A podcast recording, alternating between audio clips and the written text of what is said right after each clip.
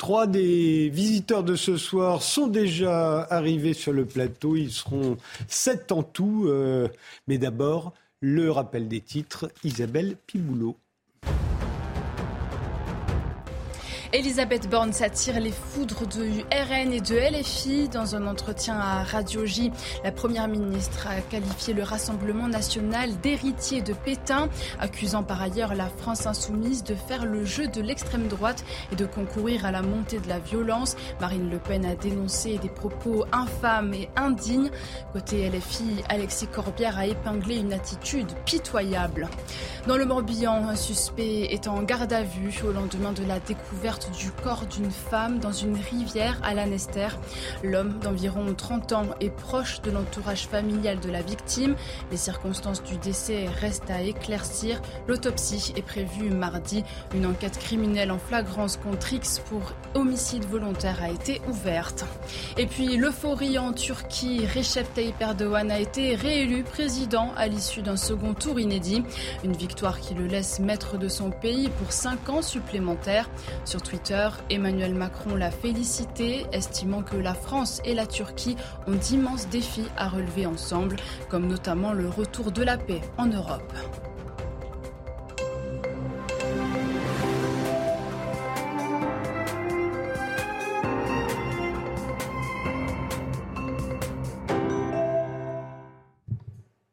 Bonsoir, bienvenue sur le plateau des visiteurs du soir. C'est la fin de la semaine, il est 22h. On peut se dire des choses qu'on n'entend pas ailleurs sur la transparence de nos élus, sur les cabinets de conseil, sur la décivilisation redoutée par Emmanuel Macron ou sur l'égalité entre les femmes et les hommes. Vera Nikolski, vous êtes euh, docteur en sciences politiques et vous publiez Féminicène, un essai dans lequel vous expliquez que l'émancipation des femmes depuis 150 ans n'a pas été provoquée par les luttes féministes, mais par la révolution industriels et les progrès qui s'en sont suivis.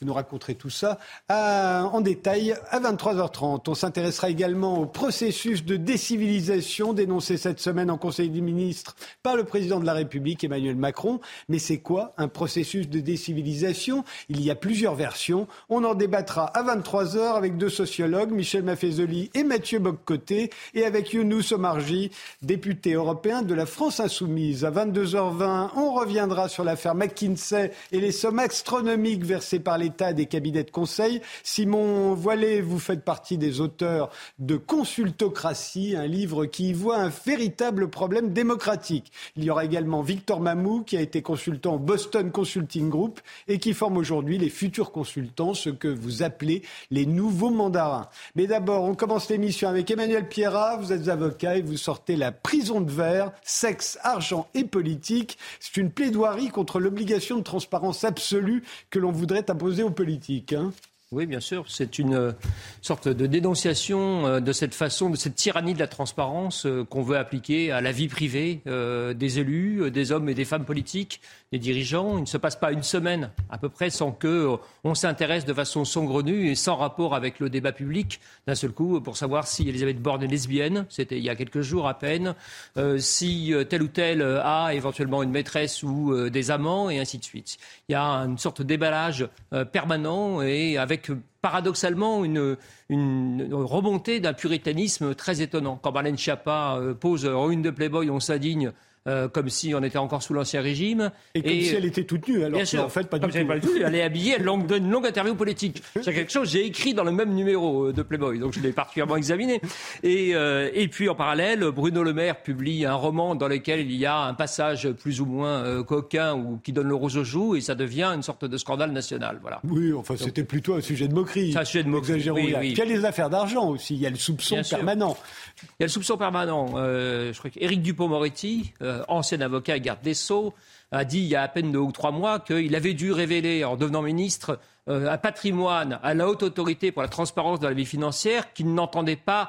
Euh, dont il n'entendait pas parler même avec ses enfants. C'est-à-dire qu'il n'entendait pas leur dire s'ils avaient le droit de se mettre à paresser ou à ne plus travailler jusqu'à leur retraite parce qu'ils étaient assurés de toucher un héritage somptuaire, ou, etc. Donc il dit qu'il y a une sorte de transparence obligatoire qui va au-delà de savoir s'il y a un conflit d'intérêts, s'il y a quelque chose de, de, problématique par rapport à un discours public. Mais vous vous rappelez que chacun a le droit au respect de sa vie privée. Euh, euh, c'est vrai que c'est dans la loi, euh, mais c'est quoi la vie privée Et est-ce que ce respect doit être aussi absolu que la transparence que en droit la vie privée réclament les autres Elle couvre tout ce qui n'est pas votre vie publique. Vous êtes journaliste, Frédéric Tadei, donc tout ce qui ne fait pas partie de ce que vous dites, pardon, sur le plateau de CNews ou celui d'Europe 1 ne devrait pas nous concerner. Euh, avec qui vous vivez, euh, avec qui vous couchez, euh, ce qui vous intéresse dans votre vie privée, dans le loisir, ne, devrait pas nous, nous intéresser.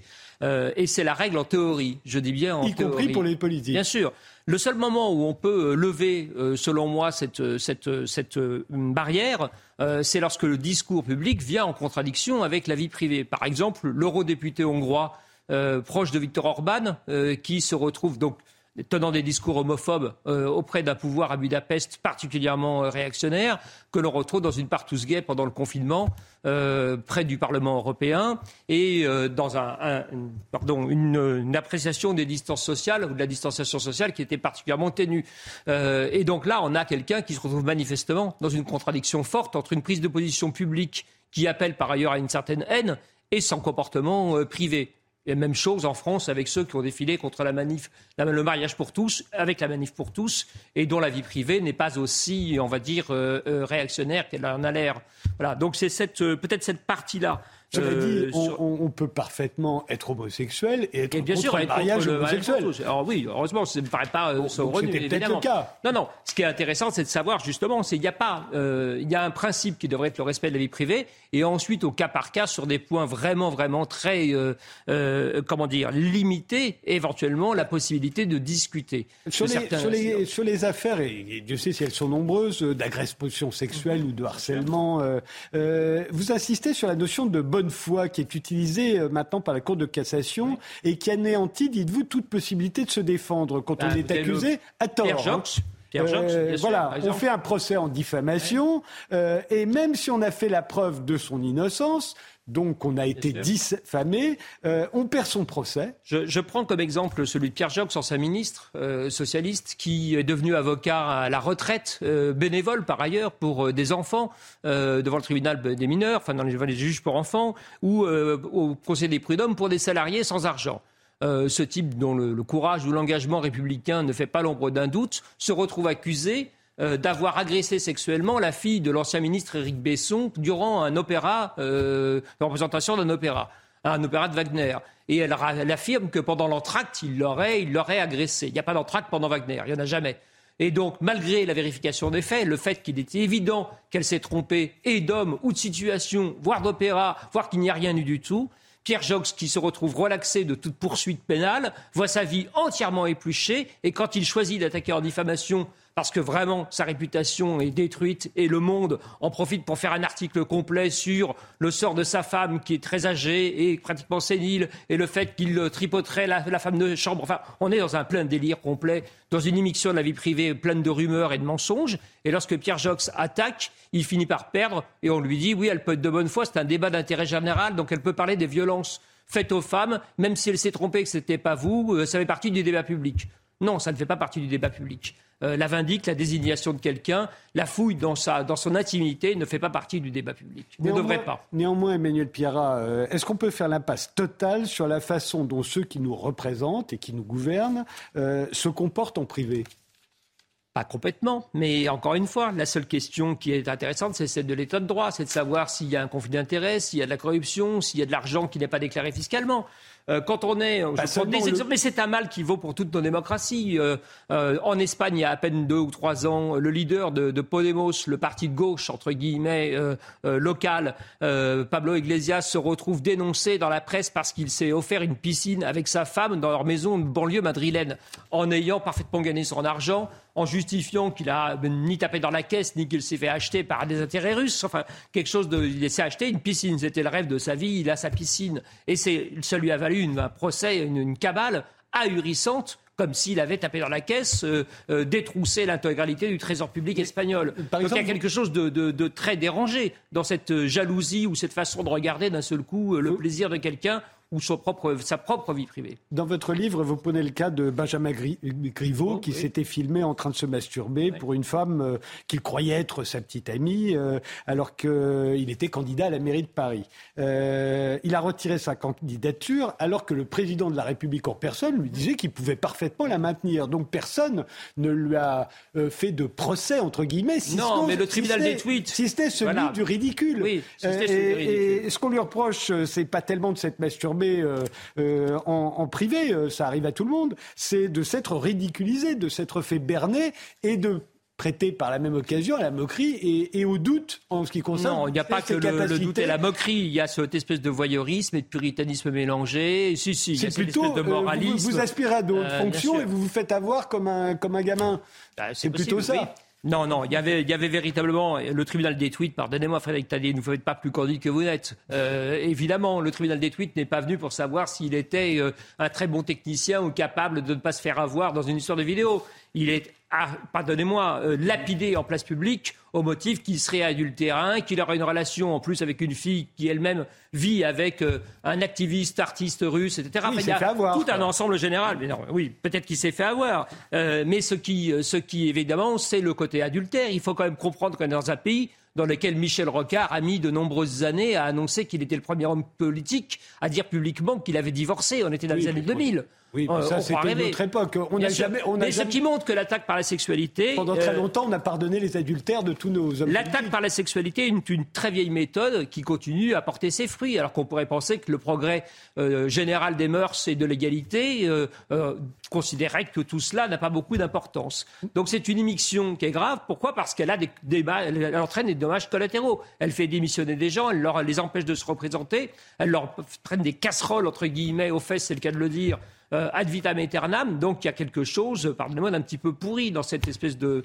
façon de regarder en permanence sous la jupe ou dans le portefeuille de chacun. Vous ne croyez pas que plus on est célèbre et riche et, puissant, plus on est soumis à la tentation et qu'il faut savoir se retenir Ça doit faire partie maintenant du métier. Ça ne fait pas partie de, ça fait pas partie de ma morale, mais euh, mais ce que j'entends. Ça fait partie du métier, c'est-à-dire qu'on ne peut plus envoyer les tweets euh, n'importe quoi, on peut plus. Sans doute, et il faut bien ne faut pas oublier effectivement par ailleurs que les hommes et les femmes politiques ont invité aussi. Hein, Hein, euh, les médias et les réseaux sociaux dans le bal. Quand Ségolène Royal se plaint aujourd'hui de la presse People, alors qu'elle a à la maternité euh, sur son lit d'accouchement avec euh, ses, enfants et les caméras et les photographes dans la même pièce, effectivement, elle ne peut que se... C'est l'arroseur arrosé. Quand Adrien Quatennens est hué par ses propres pairs à l'Assemblée nationale quand il revient après une affaire pénale pour laquelle il a accepté une sanction qui est conforme à l'état de droit et aux faits a priori qui ont été exposés, il n'y a pas de raison de lui interdire le retour et en même temps il a lui-même alimenté une machine euh, où Sandrine Rousseau est une égérie euh, de la vérité et de l'innocence. Donc euh, il y a quelque chose là, effectivement, de, de, problématique. Mais c'est pas parce qu'il y a des comportements, on va dire, atypiques ou si singuliers que l'ensemble de la classe politique doit être jeté avec le, bébé et l'eau du bain. la politique du name and shame, euh, qui consiste mhm. effectivement à nommer euh, ceux à qui l'on veut faire honte, a été euh, dénoncée par le gouvernement quand elle était pratiquée, par exemple, par François Ruffin, je crois. Mhm. mais ce même gouvernement, lui, n'hésite pas à pratiquer le name and shame quand il s'agit de dénoncer des entreprises qui ne se comportent pas comme elles le devraient. Oui, bien sûr, évidemment, mais chacun est réversible dans ce, dans ce secteur ou dans ce milieu. Mais, mais ça n'est pas un livre, pardon, hein, mon livre La prison de verre, sexe, argent et politique n'est pas un plaidoyer pour tel ou tel camp. C'est une observation sur 30 ans d'avocature euh, du personnel politique lié avec des affaires de mœurs qui ne devraient pas être des affaires publiques, qui devraient être des affaires judiciaires qui devraient regarder éventuellement euh, leurs compagnes, leurs compagnons, leurs enfants, mais certainement pas l'ensemble de leur circonscription ou des électeurs. La santé fait partie de la vie privée, mais est-ce qu'elle peut rester privée pour les chefs d'État? Georges Pompidou, François Mitterrand, Jacques Chirac ont occupé les plus hautes mmh, fonctions en ayant des problèmes de santé à notre connaissance, ça ne les a pas empêchés de, gouverner. Euh, néanmoins, aurait-il fallu, et, aujourd'hui on peut se poser la question, euh, parce qu'aujourd'hui il y aurait eu beaucoup de moyens de le dénoncer par le, biais des réseaux sociaux, ce qui n'existait pas à ce moment-là, euh, aurait-il fallu le faire? Vous parlez de François Mitterrand, il y avait deux choses dans sa vie privée qui n'étaient pas su et qu'on a su après, qui pouvaient poser question. D'un côté, Mazarine Pinjot, donc une enfant adultérine et puis une liaison, euh, on va dire, assez longue et, constante avec une autre femme que son épouse. Et puis de l'autre côté, la, maladie, le cancer qu'il rongeait. d'un côté, une affaire de vie privée qui ne nous regarde pas, très sincèrement. Sauf si elle est payée par Sauf les si elle est payée, évidemment, par les données de la République. Mais à un moment, tout ce que fait le président de la République, pardon, est payé par les données de la République. Donc, ils sont en train de dormir, de pisser, de rêver, de manger ou de faire un discours important pour la nation. Il est surveillé, il est protégé, il est pris en charge par les données publiques. Donc, euh, il faut quand même admettre qu'il est humain et qu'à un moment ou à un autre, il a le droit de faire autre chose qu'être en permanence à 110% pour la nation ou pour la République. Euh, et que par conséquent, ça coûte, euh, quoi qu'il fasse. Donc, c'est pas l'enjeu, c'est de savoir s'il y a eu des sommes extraordinaires dépensées pour cet enfant, pour cette espèce Moi, je parlais plus de ce problème de santé. Évidemment, et voilà, c'est pour ça que je faisais la distinction, je parlais des deux, puisque pour moi, il y a d'un côté euh, la question amoureuse qui ne nous regarde pas, et puis il y a la question de la santé et de la capacité, en plein discernement, en pleine lucidité, à appuyer, avoir la faculté d'appuyer sur le bouton nucléaire pour caricaturer un peu, un peu le geste. Et là, effectivement, il y a quelque chose qui euh, posait une difficulté.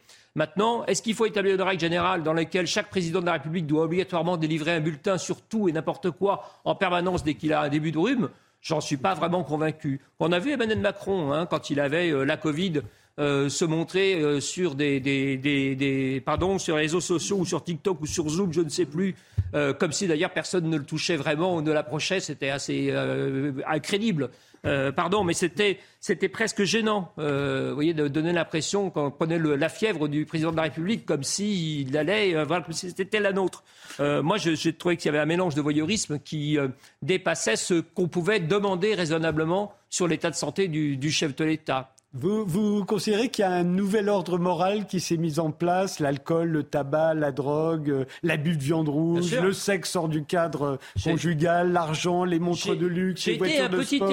Été un petit élu euh, municipal à Paris, dans le 6e arrondissement, cher Frédéric Taddy. Et quand je me suis présenté pour être réélu, j'ai été battu, mais mon directeur de campagne, qui était un ancien des Verts et un ancien énarque, euh, m'a dit « À vous, tout est péché, dis-moi si tu as une voiture. » Je l'ai regardé avec un air ahuri. Je lui ai dit « Oui, j'ai une voiture, j'ai une petite voiture et j'ai deux enfants. Donc, est-ce que c'est très grave? Il me dit, bon, ça sera excusable ou explicable. Mais j'ai vu le moment, et puis quand j'ai dit que je mangeais une mangue et que j'achetais des mangues, il m'a regardé, mon bilan carbone me plaidait pour ma crucifixion immédiatement en place publique. Donc voilà, c'était ahurissant. Et je me suis quand même présenté, j'ai été battu pour d'autres raisons sans doute que ça, mais, euh, mais, mais ça montrait donc c'était un enjeu de, poste bénévole d'un élu qui se dévoue euh, pour le, le, sens du collectif, entre guillemets, comme les autres élus euh, l'ont fait dans la même situation et dans d'autres partis.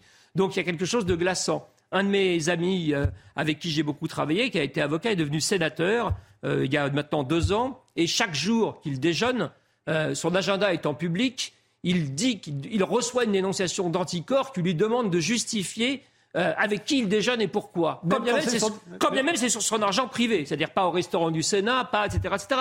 Et il dit, ma vie est devenue un enfer. Je dois passer une heure et demie à remplir des fiches pour expliquer avec qui je déjeune et que je t'ai vu. C'est pour, euh, voir s'il ne déjeune pas avec des lobbies. On a parlé des lobbies hier. Alors il dit, ça ne devrait, ça devrait pas être ça, le, principe. Ça ne devrait pas d'avoir à justifier chaque matin et d'avoir une dénonciation de principe qui tombe sur le dos et qui fait perdre deux heures du travail d'un élu. Il y a quelque chose de problématique. Qu'est-ce que vous prenez exactement? Parce que tout ça, c'est humain aussi.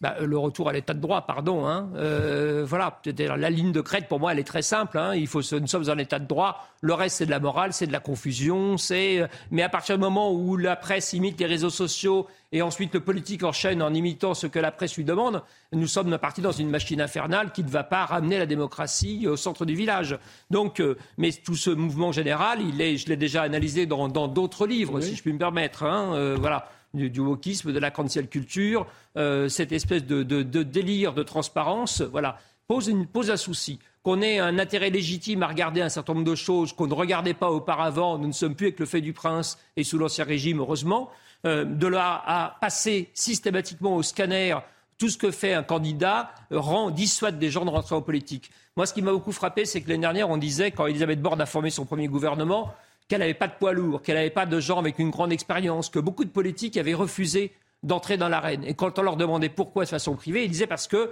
je n'ai pas envie que ma femme, mes enfants euh, soient épluchés et regardés dans leur moindre comportement. Le fait que mon fils puisse conduire un scooter et avoir un, PV devient un problème politique que je dois gérer comme si j'étais, euh, voilà, euh, comme s'il était en charge d'un sous-marin nucléaire. Donc, et beaucoup ont dit que ça n'en valait pas la peine que le jeu était trop compliqué, trop difficile. Et donc, on s'interroge ensuite pour savoir si entre l'interdiction du cumul des mandats et cela, pourquoi on a une classe politique qui n'est pas toujours à la hauteur? La réponse, elle fait partie, entre autres, de ce dont je débat dans ce livre.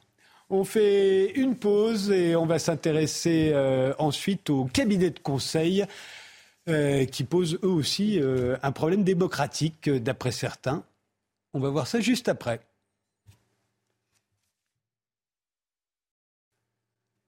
On se souvient du scandale McKinsey, des millions d'euros versés par l'État au célèbre cabinet international pour des travaux de conseil qui auraient pu très bien être exécutés par l'administration française elle-même.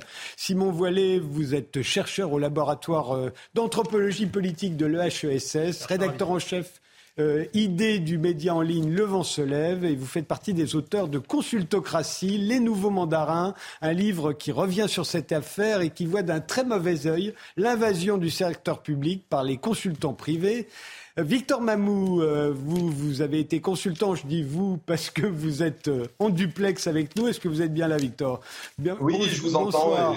Vous avez été euh, l'un des consultants du, Boston Consulting, Group, l'un des trois plus importants cabinets de conseil en stratégie, qui compte plus de 100 bureaux dans 50 pays. Et maintenant, vous formez les futurs consultants. Vous êtes d'ailleurs l'auteur de Réussir les entretiens dans les cabinets de conseil. Alors, Simon Voilet, vous considérez dans Consultocratie qu'au-delà des des sommes astronomiques qui sont en jeu. Euh, l'affaire McKinsey a, envoyé, a renvoyé l'image d'une administration française dépossédée de ses prérogatives, mais aussi considérée en fait comme incapable.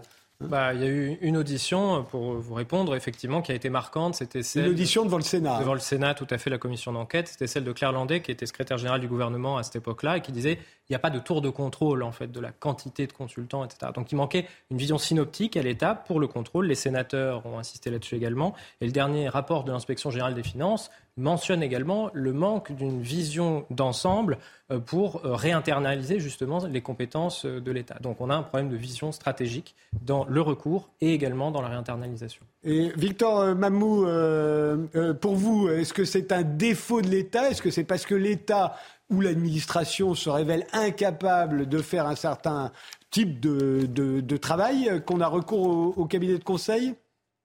Alors, je pense que avant de parler euh, du cas précis du conseil dans le secteur public, il faut replacer quand même le contexte dans un, dans un environnement un petit peu plus large. C'est-à-dire que les consultants sont censés contribuer à résoudre les problèmes de leurs clients. Maintenant, euh, contrairement à ce qu'on peut lire dans pas mal d'articles, et notamment dans le livre de monsieur, euh, en fait, le processus d'un projet de conseil, c'est une co-construction. C'est-à-dire que ça nécessite du travail du côté du consultant, mais aussi du côté de son client. Donc c'est vrai que quand on critique le conseil, parfois la critique en fait s'adresse euh, bah, aux clients finalement. Et, là, pour le coup, euh, ce sera un sujet, je pense, qui sera intéressant de discuter.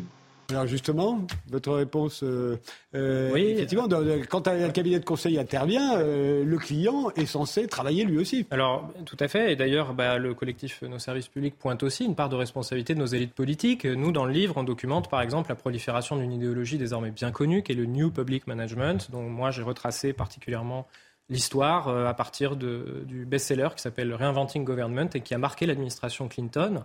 Et les deux rédacteurs de ce best-seller américain ont infusé auprès de l'OCDE et d'institutions internationales des normes qui sont devenues un ethos comportemental de la haute fonction publique internationale et pas seulement euh, pour ni la France ni les États-Unis. Vous voulez dire que ça montre aussi la prise du pouvoir des consultants privés dans les administrations publiques, pas seulement en France? Tout à fait. Alors la France, euh, effectivement, est d'ailleurs en termes de dépenses pas forcément la première en Europe, mais ce qui est particulier, ce que pointent les sociologues, c'est qu'il y a déjà beaucoup de membres en fait dans les cabinets ministériels de conseillers politiques, conseillers techniques, et donc rajouter des consultants là-dessus, ça crée véritablement ce que certains appellent euh, un règne des entourages. Je me réfère à un, ouvrage de 2015 paru aux presses universitaires de, Sciences Po et, qui, traite du phénomène. Victor Mamou, euh, il y a prise du pouvoir? Vous avez l'impression d'avoir pris le pouvoir, vous les consultants? Bon, je pense qu'il y a un petit problème de vocabulaire euh, parce que le consultant n'est jamais censé prendre une décision à la place de son client. Euh, un peu comme, si vous voulez, un médecin ne va pas forcer son patient à prendre sa prescription. Donc euh, c'est vrai qu'il y, a un usage de vocabulaire que je trouve des fois un peu déplacé, euh, notamment le terme de tentaculaire. Alors je sais que dans certaines commissions d'enquête, etc., été un des termes utilisés, mais en fait le consultant, si vous voulez, il est, force de proposition. Après, libre au client d'appliquer ou de ne pas appliquer. D'ailleurs, je, note que dans le, dans le bouquin, euh, à certains endroits, et c'est une critique qu'on entend depuis des années, euh, on se plaint du manque d'efficacité euh, de certains projets de conseil en prenant pour preuve le fait que bah, le projet n'a pas donné lieu à des résultats. Sauf que quand vous êtes consultant, vous ne, contrôlez pas ce que le, client va décider. Et donc oui, il arrive qu'un projet de conseil finisse par juste un rapport, mais c'est la décision du client. On fait une pause, on va laisser euh, Isabelle Boulot faire le rappel des titres et, on y revient juste après. Les cabinets de conseil mettent-ils en péril la démocratie? À suivre. Alerte au centre dentaire des hospices civils de Lyon. 5000 patients sont appelés à se faire dépister du VIH et des hépatites B et C. Un courrier leur a été envoyé suite à la découverte de négligence entre le mois de mai dernier et décembre 2022. Des manquements dans les procédures de stérilisation de certains instruments dentaires. L'hôpital évoque des dépistages nécessaires par principe de précaution. Garde à vue prolongée jusqu'à demain pour le suspect du triple homicide de Dreux.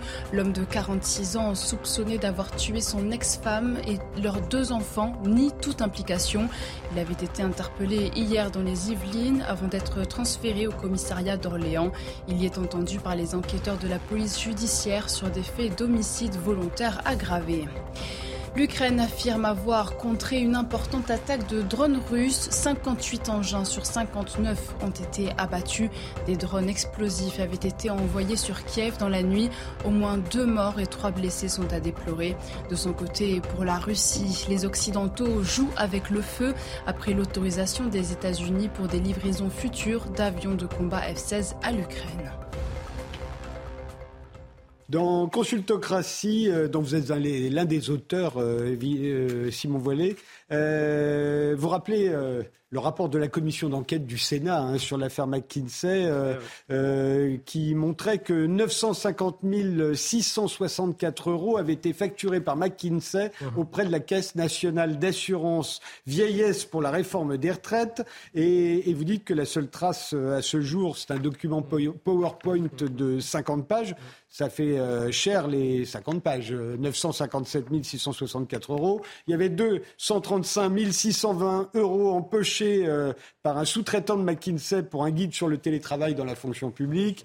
Il y avait 496 000 euros destinés à couvrir les frais de l'organisation d'un colloque qui n'a jamais eu lieu. C'est peut-être à cela que faisait allusion euh, Victor Mamou euh, sur l'avenir du métier d'enseignant. C'est vrai qu'il avait tendance à dire bah, ça c'est la faute de l'État, c'est pas la faute du cabinet de conseil. Il faut tout de même en discuter, hein, parce que en réalité, euh, le problème que certains sociologues qui ont été d'ailleurs auditionnés dans la commission d'enquête du Sénat, comme Frédéric Pierru pointe du doigt, c'est ce qu'on appelle aussi le serpent qui se mord deux fois la queue. C'est-à-dire souvent, c'est ce que montre le rapport du Sénat, en fait, ces cabinets de conseil, souvent dans les élections présidentielles, vont produire un certain nombre de rapports avec les personnalités publiques, un peu du monde économique et autres importantes, qui vont dire il faut que l'État soit plus agile, plus efficace, plus compétitif, et notamment les politiques euh, majeures qu'elle prône, c'est la numérisation à tout craint, pour gagner en effectif notamment. Et en fait, ce qu'on voit, c'est que bah, quand on réduit la voilure de la masse salariale de l'État et des compétences internes de l'administration, eh ben, c'est là qu'on accroît aussi les angoisses en termes d'organisation qui sollicite le recours en fait de la part des hauts fonctionnaires et des responsables politiques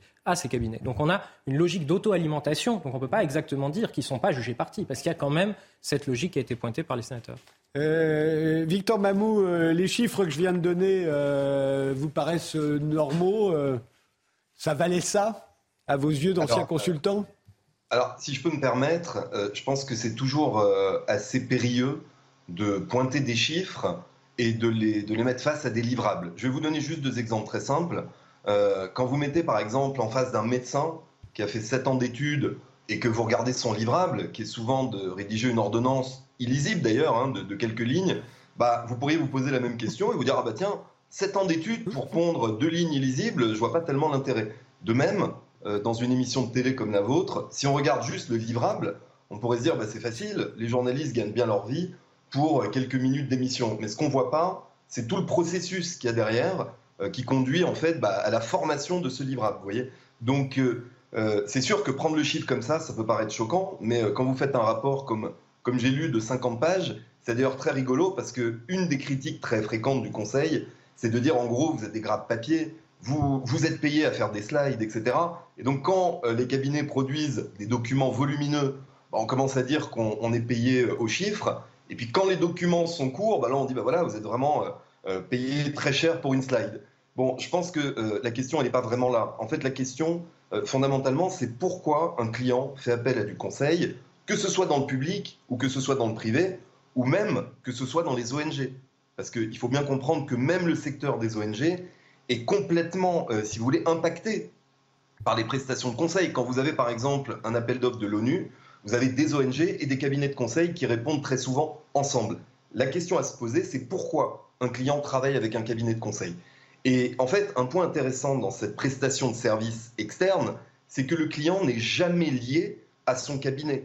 Euh, alors, vous allez me trouver un exemple où euh, un client est en, situation de dépendance, ça peut arriver, mais fondamentalement, quand le client n'est pas satisfait d'un cabinet de conseil, la mission s'arrête et plus généralement, la relation s'arrête. Aujourd'hui, dans les grands cabinets comme ceux dont on, dont on parle aujourd'hui, euh, vous avez à peu près les trois quarts des missions qui sont des missions récurrentes. Ce qui signifie que, autant dans le privé que dans le public, les clients décident de poursuivre la relation. Et moi, je pense que c'est insulter l'intelligence d'un client que de généraliser en disant en gros que le conseil ne sert à rien à part dilapider de l'argent euh, public ou privé. Je pense que si c'était le cas, euh, les grandes entreprises ne s'amuseraient pas à jeter leur argent par les fenêtres, et de même euh, les ministères non plus, vous voyez. Alors c'est vrai, ce que vous prenez pour les, nos dirigeants pour des imbéciles bah, Dans votre livre Consultocratie, vous dites que ça abîme la confiance des citoyens dans ces institutions. Hein. Tout à fait, mais alors pour répondre sur le dernier point, euh, les entreprises, bah, ça arrive, c'est ce que montre la sociologue Isabelle Bérébi-Hoffman par exemple, dans les années 2000, à la suite euh, du scandale Enron, où on avait vu les cabinets de conseil déjà, notamment les séparations d'activités d'audit et, de conseil, euh, ils étaient très euh, comment on pourrait dire, euh, euh, voilà, ils avaient été mis sur le devant de la scène à ce moment-là, et Astrid Andersen avait, fait les frais de cette affaire.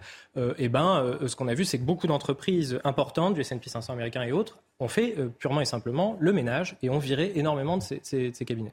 Alors parfois, c'est ce que montre la sociologue, et on a exactement la même chose au sein de l'État avec le manque de visibilité. On a des multicouches, parce que non seulement avec un un prestataire, on peut avoir ensuite des prestataires en cascade, en fait, de l'externalisation en cascade, en réalité, jusqu'à un freelance qui va faire euh, le programme numérique pour tel ou tel ministère, etc. Et en fait, il va y avoir un problème de gestion déjà à l'intérieur du cabinet de conseil, parce que le commanditaire à l'intérieur du cabinet va pas forcément savoir exactement ce que le freelance va faire, parce que ça peut être très technique, il n'a peut-être pas les compétences, ou bien parce que c'est technique, pas seulement parce que c'est compliqué à comprendre, mais parce que c'est vraiment spécifique à une tâche que seule la personne qui réalise peut comprendre. Et donc, la sociologue Isabelle Berry-Hoffman montre qu'en fait, on va avoir des problèmes d'asymétrie d'information entre le commanditaire, par exemple, public ou l'entreprise, à l'intérieur du cabinet de conseil, avec aussi euh, les, euh, les, chaînes d'externalisation en cascade jusqu'au freelance. Et donc, bah, ça, tout ça, ça, pose un problème de dissolution de la responsabilité des acteurs et qui peut être extrêmement dangereux et grave. Euh, dans d'autres secteurs, en fait, j'aimerais quand même pointer que The Nation avait fait une super enquête également aux États-Unis il y a quelques années sur l'immense marché du consulting privé dans le cadre de la sécurité et du renseignement. On sait qu'un certain nombre d'acteurs de, la torture dans les prisons d'Abu Ghraib en fait, ont été formés par des grands cabinets de euh, consulting privé, de formation privée. Et que, pareil, Edward Snowden, que j'admire hein, en tant que euh, lanceur d'alerte, ben, par ailleurs, c'était un consultant du cabinet Booz Allen. Donc ça montre que certains, euh, dans certains États, des dérives aussi graves que le fait qu'un consultant puisse faire filtrer euh, là, en l'occurrence, c'était positif, mais imaginons une autre situation, des secrets d'État aussi gravissimes que les systèmes d'infrastructures de renseignement euh, euh, voilà, de la raison d'État, c'est quand même majeur. Et les sénateurs n'ont pas manqué de pointer ces risques pour la raison d'État du doigt. Victor Mamou, grosso modo, dans, Consultocratie, les, cabinets de conseil et les consultants, par la même occasion, sont, sont, plus ou moins accusés de faire des bullshit jobs.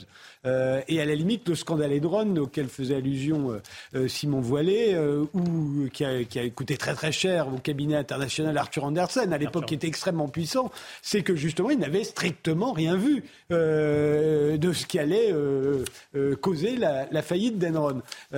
Qu'est-ce que vous répondez à ça? C'est des bullshit jobs ou pas? Alors, excusez-moi, il y, a beaucoup de choses à dire. Déjà, quand, quand, Simon parle du scandale Enron et explique que beaucoup d'entreprises américaines ont fait le ménage. Euh, je voudrais préciser que ça n'a rien d'extraordinaire. Comme je le disais avant, quand on a une relation avec un cabinet de conseil, on est lié par rien du tout. Si on n'est pas satisfait, on arrête le contrat. Euh, et donc, on n'est pas du tout tenu de continuer à travailler avec un cabinet. Ce que je veux faire observer, c'est que malgré le scandale Enron, le taux de croissance du secteur conseil est généralement soit à deux chiffres, soit pas loin. Euh, on est à quasiment un trillion de, dollars. Hein. Donc, pour ceux qui ne connaissent pas, c'est 1000 milliards de dollars. Euh, et encore, c'est pour le Global Management Consulting. Donc, c'est une partie du conseil. Tout ça pour dire que oui, il y a eu du ménage, mais ces mêmes acteurs ont immédiatement reconsommé des prestations de conseil parce qu'aujourd'hui, il est impossible, que ce soit dans le public, dans le privé, dans les ONG, d'avancer tout seul. Et si vous voulez, euh, il faut bien comprendre que le conseil, euh, quand vous citiez des problématiques de euh, sécurité d'État, etc., c'est une, une, activité qui intervient dans tous les domaines d'activité. Donc vous allez en trouver, oui, dans la sécurité. Mais ceux qui vont dénoncer les excès, par exemple, d'une mission de conseil dans la sécurité, vont généralement aussi travailler avec des cabinets de conseil. Donc on peut très bien pointer du doigt des scandales, il y en a tous les jours. Moi j'ai fait le calcul qu'un cabinet comme McKinsey gère à peu près, rien qu'en France, euh, entre 3 et 500 projets par an. Donc si vous voulez, euh, la loi des grands nombres nous indique qu'à un moment donné, euh, vous allez avoir des dysfonctionnements, des projets qui vont rater. les consultants ne sont pas des robots. Et ça arrive, comme dans tout métier. Il y a des journalistes qui disent n'importe quoi. Il y a des hommes politiques qui disent n'importe quoi. Il y a des auteurs qui disent n'importe quoi. Je crois que l'auteur du livre est docteur, moi aussi. il y a des chercheurs qui font n'importe quoi. Mais je pense que la méthode qui consiste à prendre un scandale parce qu'il est visible, pour généraliser euh, une idée sur tout un secteur n'est pas, euh, pas validée scientifiquement. Et moi, c'est ça que je, que je regrette, c'est que beaucoup de critiques sur le conseil, en fait, sont des critiques de modalités pour euh, gérer un projet de conseil. Et ça, on est d'accord, un projet de conseil peut rater, peut avoir des excès, peut avoir des fuites d'informations. Mais je, moi, ce qui me désole, c'est qu'on est face à un métier qui est très peu connu. Et en fait, si la seule manière de connaître ce métier, c'est de lire ce type de livre, on a très vite tendance à déconsidérer tout un métier. Moi, j'ai fait une recherche avant de me connecter à votre euh, émission. En France, on a à peu près 800 000 personnes sur leur profil LinkedIn qui déclarent être ou avoir été consultants. Le conseil, c'est le premier employeur de jeunes diplômés en France. Donc, si vous voulez euh, critiquer euh, d'un revers de la main tout un, tout un métier, je trouve ça profondément malhonnête intellectuellement. Et je tiens à le dire parce que si vous aviez fait un livre à charge sur les coiffeurs, euh, ou sur n'importe quel autre métier, je penserais la même chose. Voilà, maintenant, je ne dis pas que le conseil n'est pas critiquable, mais je pense qu'il ne faut pas généraliser cette critique. Et, et d'ailleurs, quand vous faites une analyse historique, moi je m'interroge, vous commencez au XVIIIe siècle. Mais je voudrais quand même vous Au XVIIe siècle, déjà, et c'est le collectif Nos Services Publics, donc déjà, il faut, faut, lire le livre avant d'en parler, s'il vous plaît. Alors, excusez-moi, mais euh, si je devais lire tous les livres euh, bah sur le conseil, je passerais ma vie là-dessus. Mais vous, bah, avant d'écrire un livre sur le conseil, ce serait bien que dans votre vie, vous ayez fait une heure de conseil. Oui, bah, il s'avère qu'en fait, dans ma famille, des gens travaillent dans le conseil, donc tous les jours, en fait, j'en parle. Donc, si vous voulez, avant de faire des attaques et de minem, monsieur, il faudrait plutôt. Vous me permettez de terminer ma phrase. Votre livre ne parle pas du conseil, seulement à la marge, et quand il en parle, il témoigne d'une méconnaissance totale du conseil. Je vais vous citer. Vous dites, bah, je peux me permettre de vous citer euh, dans les mots. Évoquant les sommes astronomiques empochées par ces cabinets pour remplir des missions que ces entreprises appellent livrables. Euh, cette phrase est un non-sens. Euh, si vous voulez, un étudiant en bachelor, vous êtes docteur, mais un étudiant en bachelor de management fait la différence entre un projet de conseil et un livrable de conseil. Là, vous, vous mélangez tout en fait. Donc, moi, je veux bien me parler du conseil, mais renseignez-vous avant. Non, mais franchement, là, c'est quand même un peu lamentable. Vous pouvez faire le procès à l'intégralité des journalistes qui s'intéressent au sujet. C'est pas parce qu'on ah s'attaque à une activité qui est rémunératrice pour vous que vous pouvez pas accepter aussi la critique de la démocratie. Euh, je suis désolé.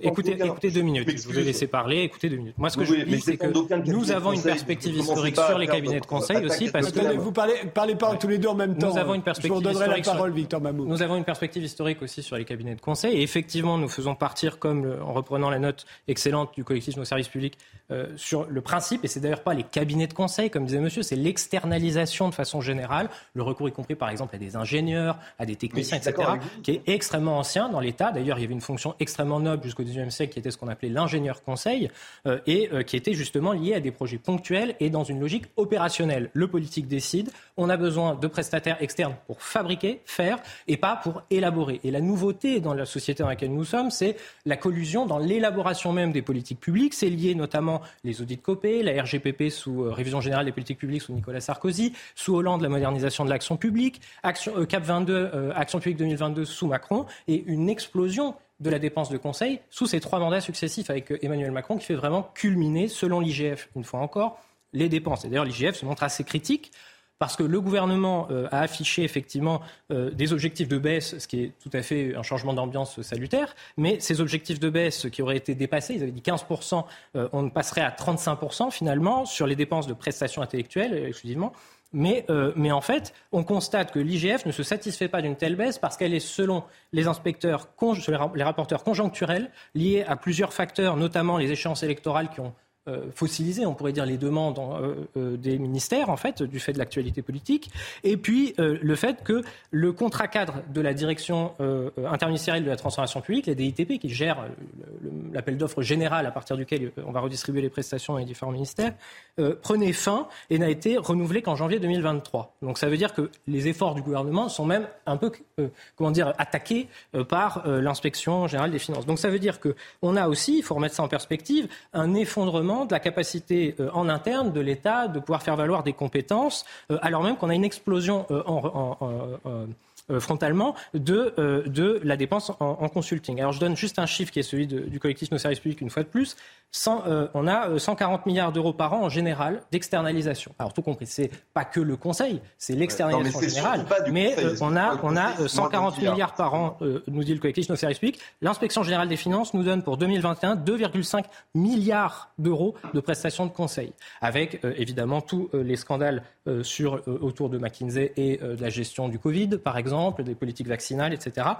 mais surtout, ce qui moi me semble important, c'est qu'on a eu une perte entre 2006 et 2018 de 180 000 agents de la fonction publique d'État. À quoi s'ajoutent 200 000, 200 000, 200 000 postes qui ont été transférés des administrations centrales dans les administrations euh, territoriales et déconcentrées. Donc ça veut dire qu'à moyen constant, on demande aux fonctionnaires de faire toujours plus et on s'étonne qu'il y ait une explosion des prestations de conseil quand ces derniers ont demandé une baisse euh, de la masse salariale de la fonction publique. Alors, Victor Mamou, et puis après je donnerai la parole à, à Emmanuel Pierrat qui a l'air de, d'avoir envie de s'en mêler. Victor Oui, moi, moi je voudrais juste dire que dans votre livre, ce qui m'a, ce qui m'a marqué, c'est la confusion entre euh, euh, causalité et euh, vous, vous, considérez en fait que le Conseil est à la base de tous les problèmes de gestion d'État. Là, vous venez d'en parler d'ailleurs, le Covid.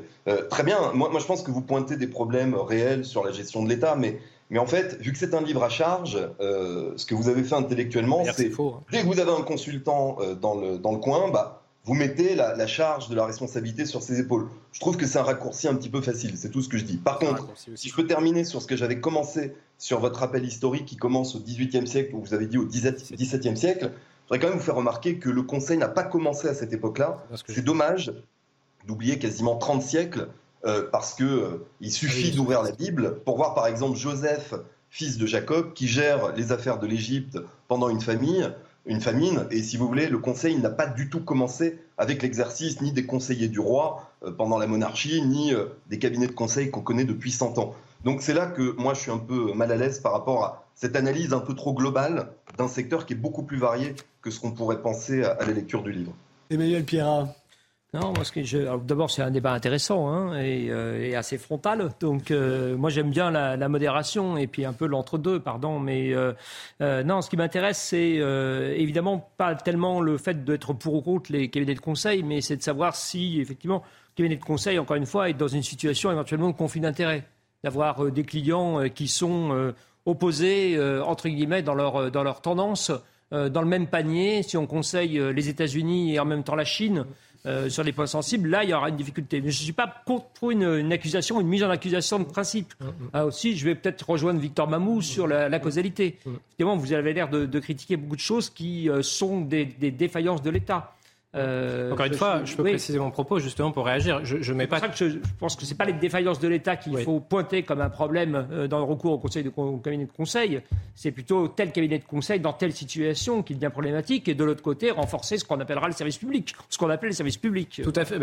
Là, là où je vous rejoins en partie, c'est sur le fait qu'il faut un grand plan de réinternalisation des compétences et que par exemple l'essentiel. Mais ce qui me frappe, pardon, je vous interromps une seconde, je vous la laisse pareil, mais ce qui me frappe, c'est que vous dites vous-même que l'État est incapable de se regarder lui-même et de se jauger lui-même. Justement, Justement, bah, euh, ça veut dire donc qu'il y a une défaillance dans l'État et qu'on doit donc recourir à une vision externe. Je, je, alors, c'est pas recourir à une vision externe, en fait, ce que disent l'IGF. Au contraire, c'est reconstituer des modalités de la vision interne. Par exemple, la, la, la, circulaire du Premier ministre du 19 janvier 2022, donc Jean Castex, proposait, et ça a été créé, c'est mis en place depuis, c'est une bonne initiative, mais elle n'est pas toujours suivie avec rigueur. Selon euh, Le Monde, d'ailleurs, euh, on a par exemple les comités d'engagement, ça s'appelle. Donc, c'est des jurys internes à l'administration qui doivent mesurer, a priori ou a posteriori, et en particulier, c'est obligatoire obligatoire pour tous les contrats qui dépassent 500 000 euros d'argent public, on doit mesurer la, vraie légitimité, en fait, ou le montant en termes d'évaluation. C'est un ajout au code des marchés publics. Donc, donc en quelque sorte, c'est une, bonne pratique qu'il faut généraliser, qui est déjà malheureusement pas, pas systématique dans sa rigueur, parce que par exemple, certains ministères sont pointés du doigt. Le Monde disait que le ministère de la Justice, par exemple,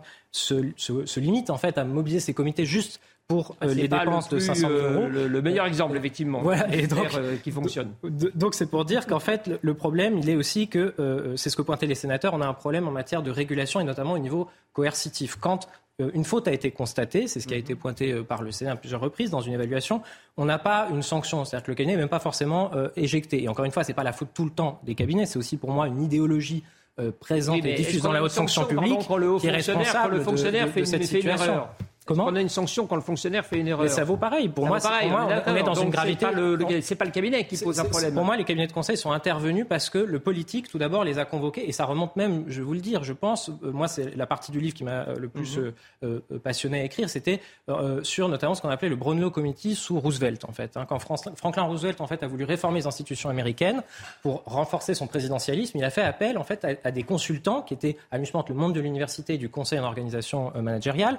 Et donc, notamment, il y a Gulli etc., Brunlo. Et ces gens-là, en fait, ils ont pensé la fonction présidentielle et le renforcement du nombre de conseillers du président et la limitation des contre-pouvoirs parlementaires pour permettre à Roosevelt, dont je suis proche en termes de famille politique, mhm. de déployer sa politique, mais ils ont pensé la fonction et le présidentialisme, le renforcement de la fonction présidentielle, et ça s'est diffusé après euh, à partir euh, sur tout le modèle occidental avec euh, les normes du, New Public Management, avec l'idée qu'il faut renforcer le pouvoir exécutif au détriment des contre-pouvoirs pour faire une politique. Et, ça, bah, c'est en partie la faute du politique, la faute première de Roosevelt qui se disait j'ai besoin de ça. Et le problème, c'est qu'on a pensé ce faisant, euh, le président de la République euh, américain a été pensé sur le modèle de l'acronyme qu'on appelle PODSCORB en sciences des organisations, c'est-à-dire Planning, Organizing, Staffing, Directing, etc. Et les fondateurs de cet acronyme étaient les conseillers du Brownlow Committee de 1936. Et pour moi, du coup, il y a un péché originel qui est, je vous l'accorde, peut-être partagé entre le politique et ces gens-là, mais, mais en tout cas, il y a une idéologie dont euh, nous sommes, je pense, victimes collectivement en tant que démocratie. Victor Mamou, euh, une, une, accusation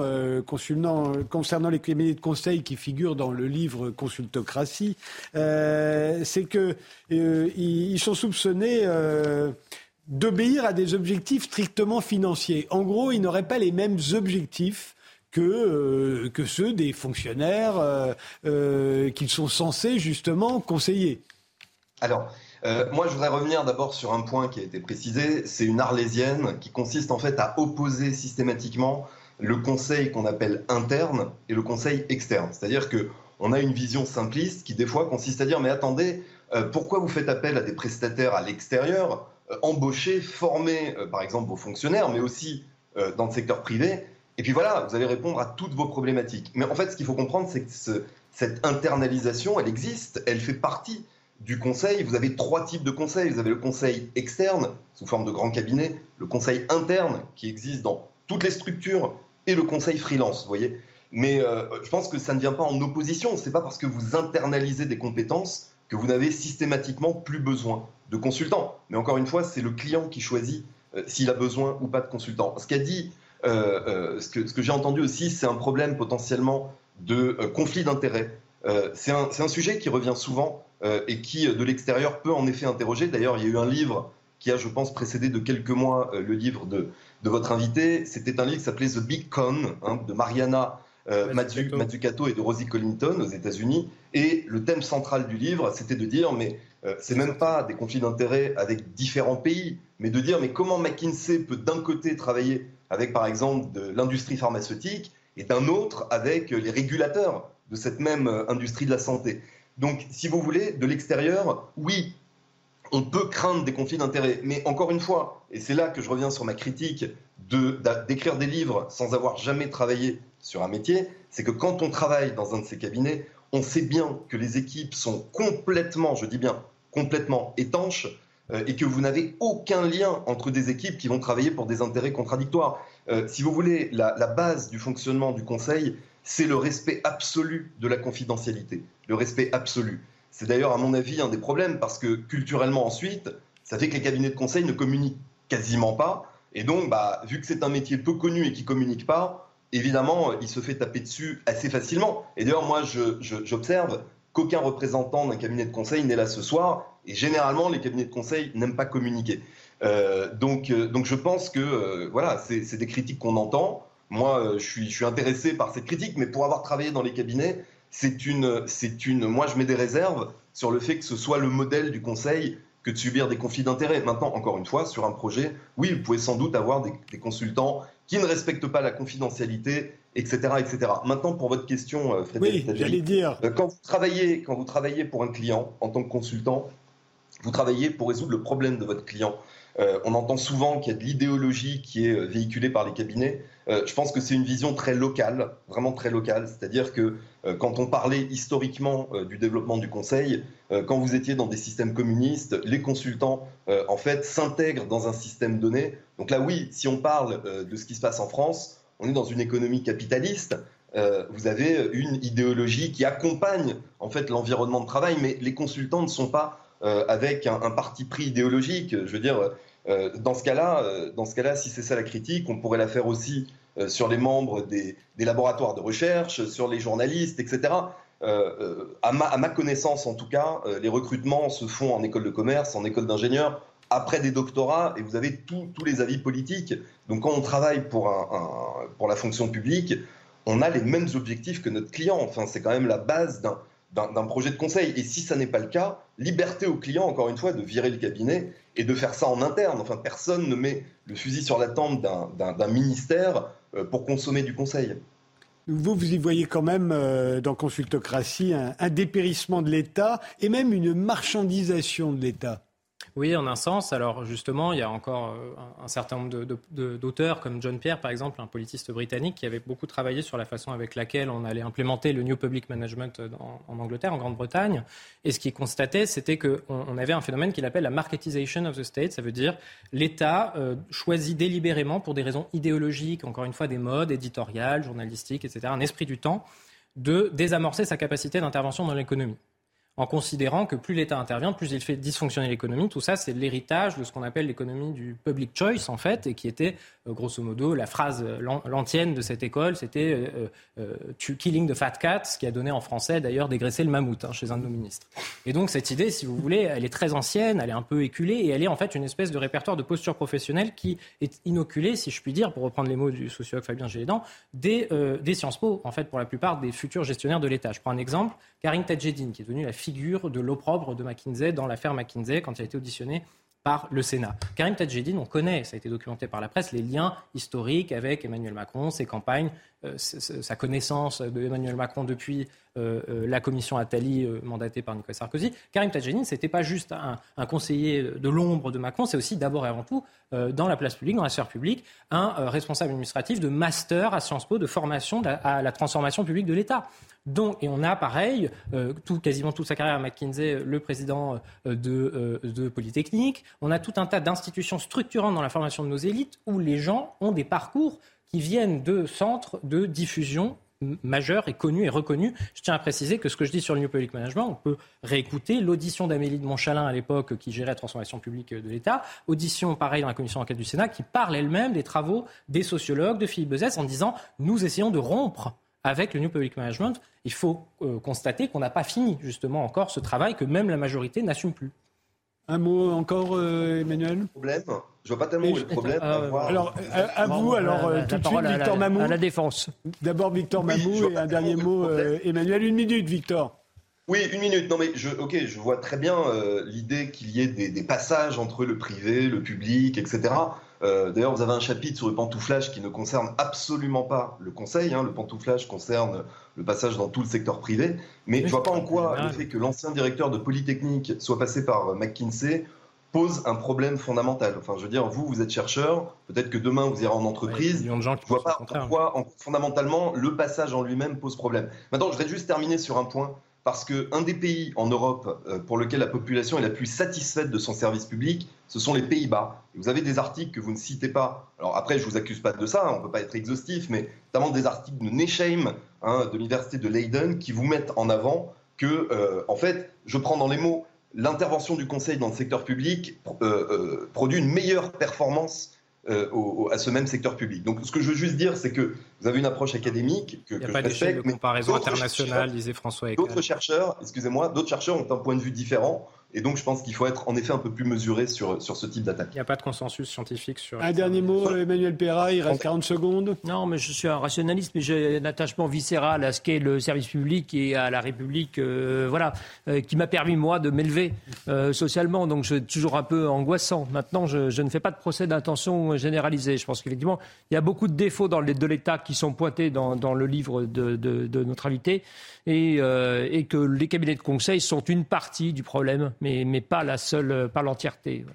Merci Victor Mamou d'avoir participé à ce débat.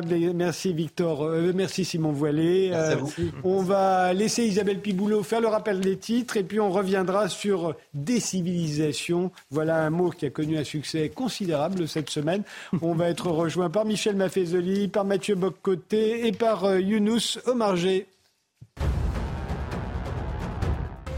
Le ministre de la Santé est favorable à l'interdiction des puffs, ces cigarettes électroniques jetables, colorées, très appréciées des jeunes.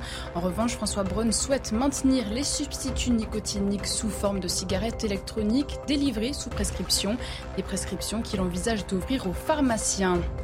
Dans l'attente de son procès pour violence conjugale mardi, Mohamed Aouas a été placé en détention provisoire. Le pilier du 15 de France sera jugé en comparution immédiate. Il sera entendu à 13h30 devant le tribunal correctionnel de Montpellier. L'international de rugby de 29 ans encourt une peine maximale de 3 ans de détention. Enfin, en Formule 1, Max Verstappen a remporté le prestigieux Grand Prix de Monaco. Le double champion du monde en titre conforte ainsi son avance au classement général des pilotes après cette sixième manche du championnat. Le néerlandais s'est imposé devant l'espagnol Fernando Alonso et le français Esteban Ocon. Bienvenue si vous nous rejoignez maintenant. Les visiteurs du soir, c'est jusqu'à minuit. Vera Nikolski est avec nous depuis le début de l'émission. C'est l'auteur de Féminicène, un essai qui nous explique que l'émancipation des femmes n'est pas le résultat des luttes féministes, comme on le croit, mais des progrès liés à la révolution industrielle. Vous nous raconterez tout ça en détail à 23h30. Mais d'abord, la décivilisation, un mot qui a connu un retentissement considérable depuis que le président de la République, en Conseil des ministres, a associé les violences en France à un processus de décivilisation. Mais c'est quoi un processus de décivilisation? Eh bien, ça ne veut pas dire la même chose selon qu'on lit décivilisation de Renaud Camus, par exemple, ou crise, violence et décivilisation d'Amid Bezarslan. Pour en débattre, j'ai donc invité Michel Maffezoli, euh, philosophe et sociologue, l'un des théoriciens de la postmodernité, à qui l'on doit des essais comme L'ère des soulèvements ou Le temps des peurs. Mathieu Bobcoté, journaliste et sociologue, l'auteur du multiculturalisme comme religion politique, de la révolution racialiste et autres virus idéologiques, et l'animateur sur CNews le samedi à 20h de Face à Bobcoté. Et enfin, Younous Omarjé, euh, vous êtes député européen de la France insoumise. Puis il y a évidemment l'avocat Emmanuel Pierrat qui publie La prison de verre, sexe, argent et politique, dont on a parlé en début d'émission et qui a probablement un avis sur cette question lui aussi. Alors c'est quoi pour vous un processus de décivilisation? Et la France est-elle dans ce cas Mathieu Bocoté, je vous vois, euh, vous avez envie de... Non, bien sûr.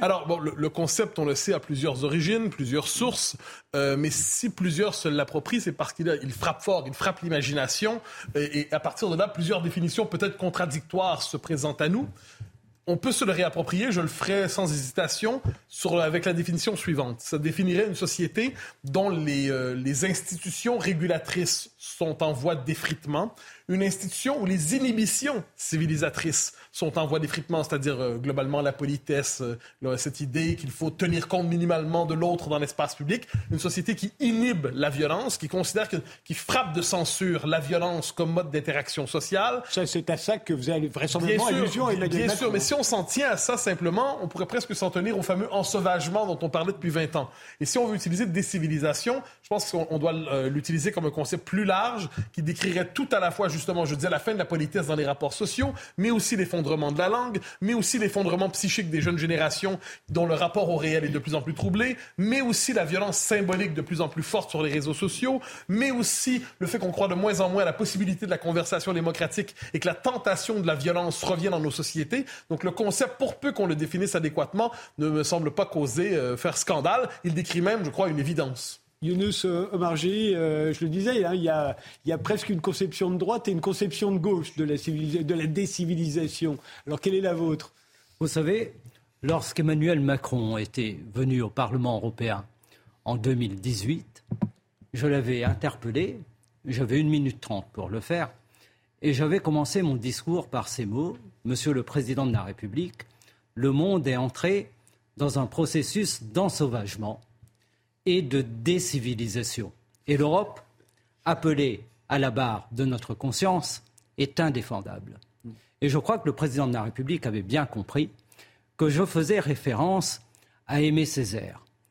Et les batailles sémantiques sont des batailles politiques. Et je crois en tout cas, je fais partie de ceux qui ne veulent pas laisser à l'extrême droite la seule possibilité de donner un contenu à ces processus décivilisationnels qui, de mon point de vue, trouvent aujourd'hui, évidemment, leur contenu euh, ailleurs, c'est-à-dire dans euh, la société euh, du marché, le système capitaliste qui crée de la violence. Et puis Aimé Césaire disait que, en réalité, ceux qui portaient la mission civilisatrice, les civilisés, se décivilisaient dans le colonialisme. Donc, voyez-vous, c'est un terme à contenu très multiple, mais qui retrouve aujourd'hui une actualité. Et on est un pays quand même, toujours, tout n'est pas euh, en effondrement, un pays formidable, puisque autour d'un mot, voilà un grand débat, un débat euh, intéressant, et je crois que c'est très bien ainsi. oui, on n'est pas le seul à le faire. Hein. Michel Maffezoli, pour vous, la décivilisation, c'est quoi? oui, je, me doute de la réponse, mais je voulais quoi, alors, puisque vous doutez, pourquoi vous m'invitez? Ben, Parce que j'imagine déjà la, réponse, mais, je peux me tromper. Non, pour moi, d'abord, c'est pas un concept, hein, c'est un mot. Vous savez, ce grand théoricien euh, euh, Raymond DeVos, quand il disait j'ai rien à dire, je veux que ça se sache. Voilà. Et donc, d'une certaine manière, on emploie ce mot comme ça, euh, sans trop savoir ce qu'il y a derrière. Alors, tout le monde actuellement euh, parle de Norbert Elias. Oui, la civilisation des mœurs la civilisation des mœurs, dynamique de l'Occident. Il se trouve que moi, j'ai eu la chance de le rencontrer puisque j'étais membre du prix européen des sciences sociales et je lui ai fait avoir en 87 le prix européen des sciences sociales exactement là-dessus, hein, sur la civilisation des mœurs. Et c'est là où il y a ce terme de décivilisation. Mmh. Vous m'avez invité, hein? Oui, oui. Donc je peux être embêtant ennuyeux. Comme chaque fois que je viens sur ces plateaux, j'essaie de, hein, de, de, montrer un peu ce qui est le fond des choses. Et dans ce livre, et ça, je ne l'ai pas entendu, hein, parce que tout le monde dit Norbert Elias, machin chose, ils n'ont pas lu Norbert Elias. C'est un livre chiant, comme tous les livres universitaires. Les miens sont de cet ordre. Et alors, c'est dans ce livre-là où il parle de curialisation. Hein, personne n'a dit ce mot. Il montre que la, civilisation, c'est la curialisation, c'est à partir de, la Renaissance, quand justement on va rendre public les mœurs de la cour. Et en la matière, par exemple, des choses très simples. Il dit les gens mangent en, prenant leur viande à la main, il faut prendre la fourchette. Vous voyez ce que ça veut dire? C'est ça la curialisation. Et donc, dans le fond, c'est un peu cela, cette idée-là. C'est-à-dire que, dans le fond, on va euh, rendre public ce qui est le propre d'une élite. Mais pardon de vous interrompre, Michel Beffezoli, mais dans la civilisation des mœurs, c'est pourquoi il y a beaucoup fait, été, beaucoup été fait allusion ces derniers temps, c'est l'idée qu'on s'est de plus en plus civilisé et que c'est un progrès constant mais retenez et qu'au fond, on est de plus en plus pacifié, retenez de plus en plus poli. Curialisation. On laisse plus les enfants mourir devant nous, oui, euh, oui, bon, choses comme ça. Ce qui s'est pas, pas passé dans les trois ans qui viennent de s'écouler. Mais enfin bon, mm. euh, disons que la curialisation, c'est rendre public ce qui est le fait de la cour. Alors en la matière, qu'est-ce qui s'est passé dans les deux, trois ans qui viennent de s'écouler? Des exemples très simples. Quand on voit euh, le locataire actuel de l'Élysée invité pour, je ne sais plus si c'est en 2017 ou en 2018, des travestis pour faire la fête de la musique. Mmh. Ah, pas ça, così.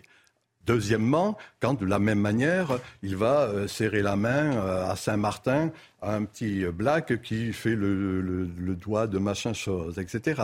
Vous voyez, quand il fait des culbutes dans les larges jardins de l'Élysée avec McFly et Carlito. Mm. Alors du coup, qu'est-ce que c'est que cette curialisation? C'est-à-dire qu'on va rendre public ce que sont les mœurs de l'Élysée.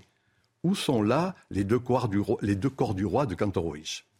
Et du coup, c'est normal, d'une certaine manière, que dès le moment où il y a une théâtralisation de cet ordre, hein, la théatrocratie, où on s'amuse à faire de la société du spectacle, comme disait mon ami Debord, ou le simulacre, comme Baudrillard, eh bien, dès ce moment-là, il n'est pas du tout étonnant que l'on ait les résultats. Vous comprenez ce que je veux dire Oui, j'ai bien vu. Dès le moment où ce qu'était la curialisation, hein, c'est ça la civilisation des meurtres, on rendait public ce qui était mangé à la fourchette et pas à la main. Et, et, ça se répandait dans la société. Exactement. Donc vous avez l'air de dire Exactement. que ce qui se répand dans la société aujourd'hui, c'est le contraire. Plutôt que de parler de désocialisation, disons une des chose civilisations. simple. Mais pardon, désocialisation, mais c'est qui friborico. Euh, c'est la décadence. Chaque fin d'époque, il y a une décadence. Et ça, on n'ose pas le dire parce que nous avons inventé la modernité et on a peur aucun intellectuel, aucun journaliste, j'ai pas d'amitié pour les journalistes, à part vous, bien sûr, mais enfin, je, je, je, les méprise profondément. Mais euh, les politiques, les friboricots, les experts, on dit intellectuels, eh bien actuellement, qu'est-ce qu'ils font? Ils font que divulguer des choses banales. Voilà, c'est tout. Et dans le fond, c'est ça. Vous voyez Emmanuel Pirard, vous voulez. J'ai beaucoup d'affection pour Michel Maffezoli, même quand il dit des horreurs. Donc c'est toujours très, très, très euh, déconcertant. Mais c'est simple. Enfin, déconcertant, pardon. voilà. Mais c'est simple. Donc un mot, je... euh, non, pas de. Non, il faut quand même rappeler quand, même, quand Norbert Elias parle de décivilisation, et je pense que je l'ai moins lu que Michel Maffezoli, en tout cas je lui ai parmi de prix. Euh, je pense que quand il en parle, c'est aussi en référence, pardon, de la lecture politique, c'est évidemment le nazisme, ou c'est la montée de, de, du nazisme. C'est comment la République de Weimar n'a pas réussi euh, on va dire, à ordonner ou à rendre possible l'intérêt collectif et comment la violence personnelle se traduit par une forme politique de, sauvagerie, entre guillemets, euh, qui, mène à le plus épouvantable drame euh, qui est connu le XXe siècle, voire l'humanité. Donc, euh, donc il y a beaucoup de lectures. Et je pense que quand Emmanuel Macron fait euh, cela en montrant, entre guillemets, ce qui ressemble à de l'ensauvagement, c'est aussi une désignation politique des différents camps euh, qu'il a peur d'affronter. Non, Emmanuel, Alors, non, non, Emmanuel, je veux quand même, il faut que je réagisse, hein, parce que ça c'est un truc de gauche, il n'a pas lu ce livre, donc, etc. Dans le livre d'Emmanuel, de, de, de euh, Norbert non, pas Emmanuel Macron. Il a, il, il, a, il a fait ses études à Freiburg une brise grave. Oui, oui.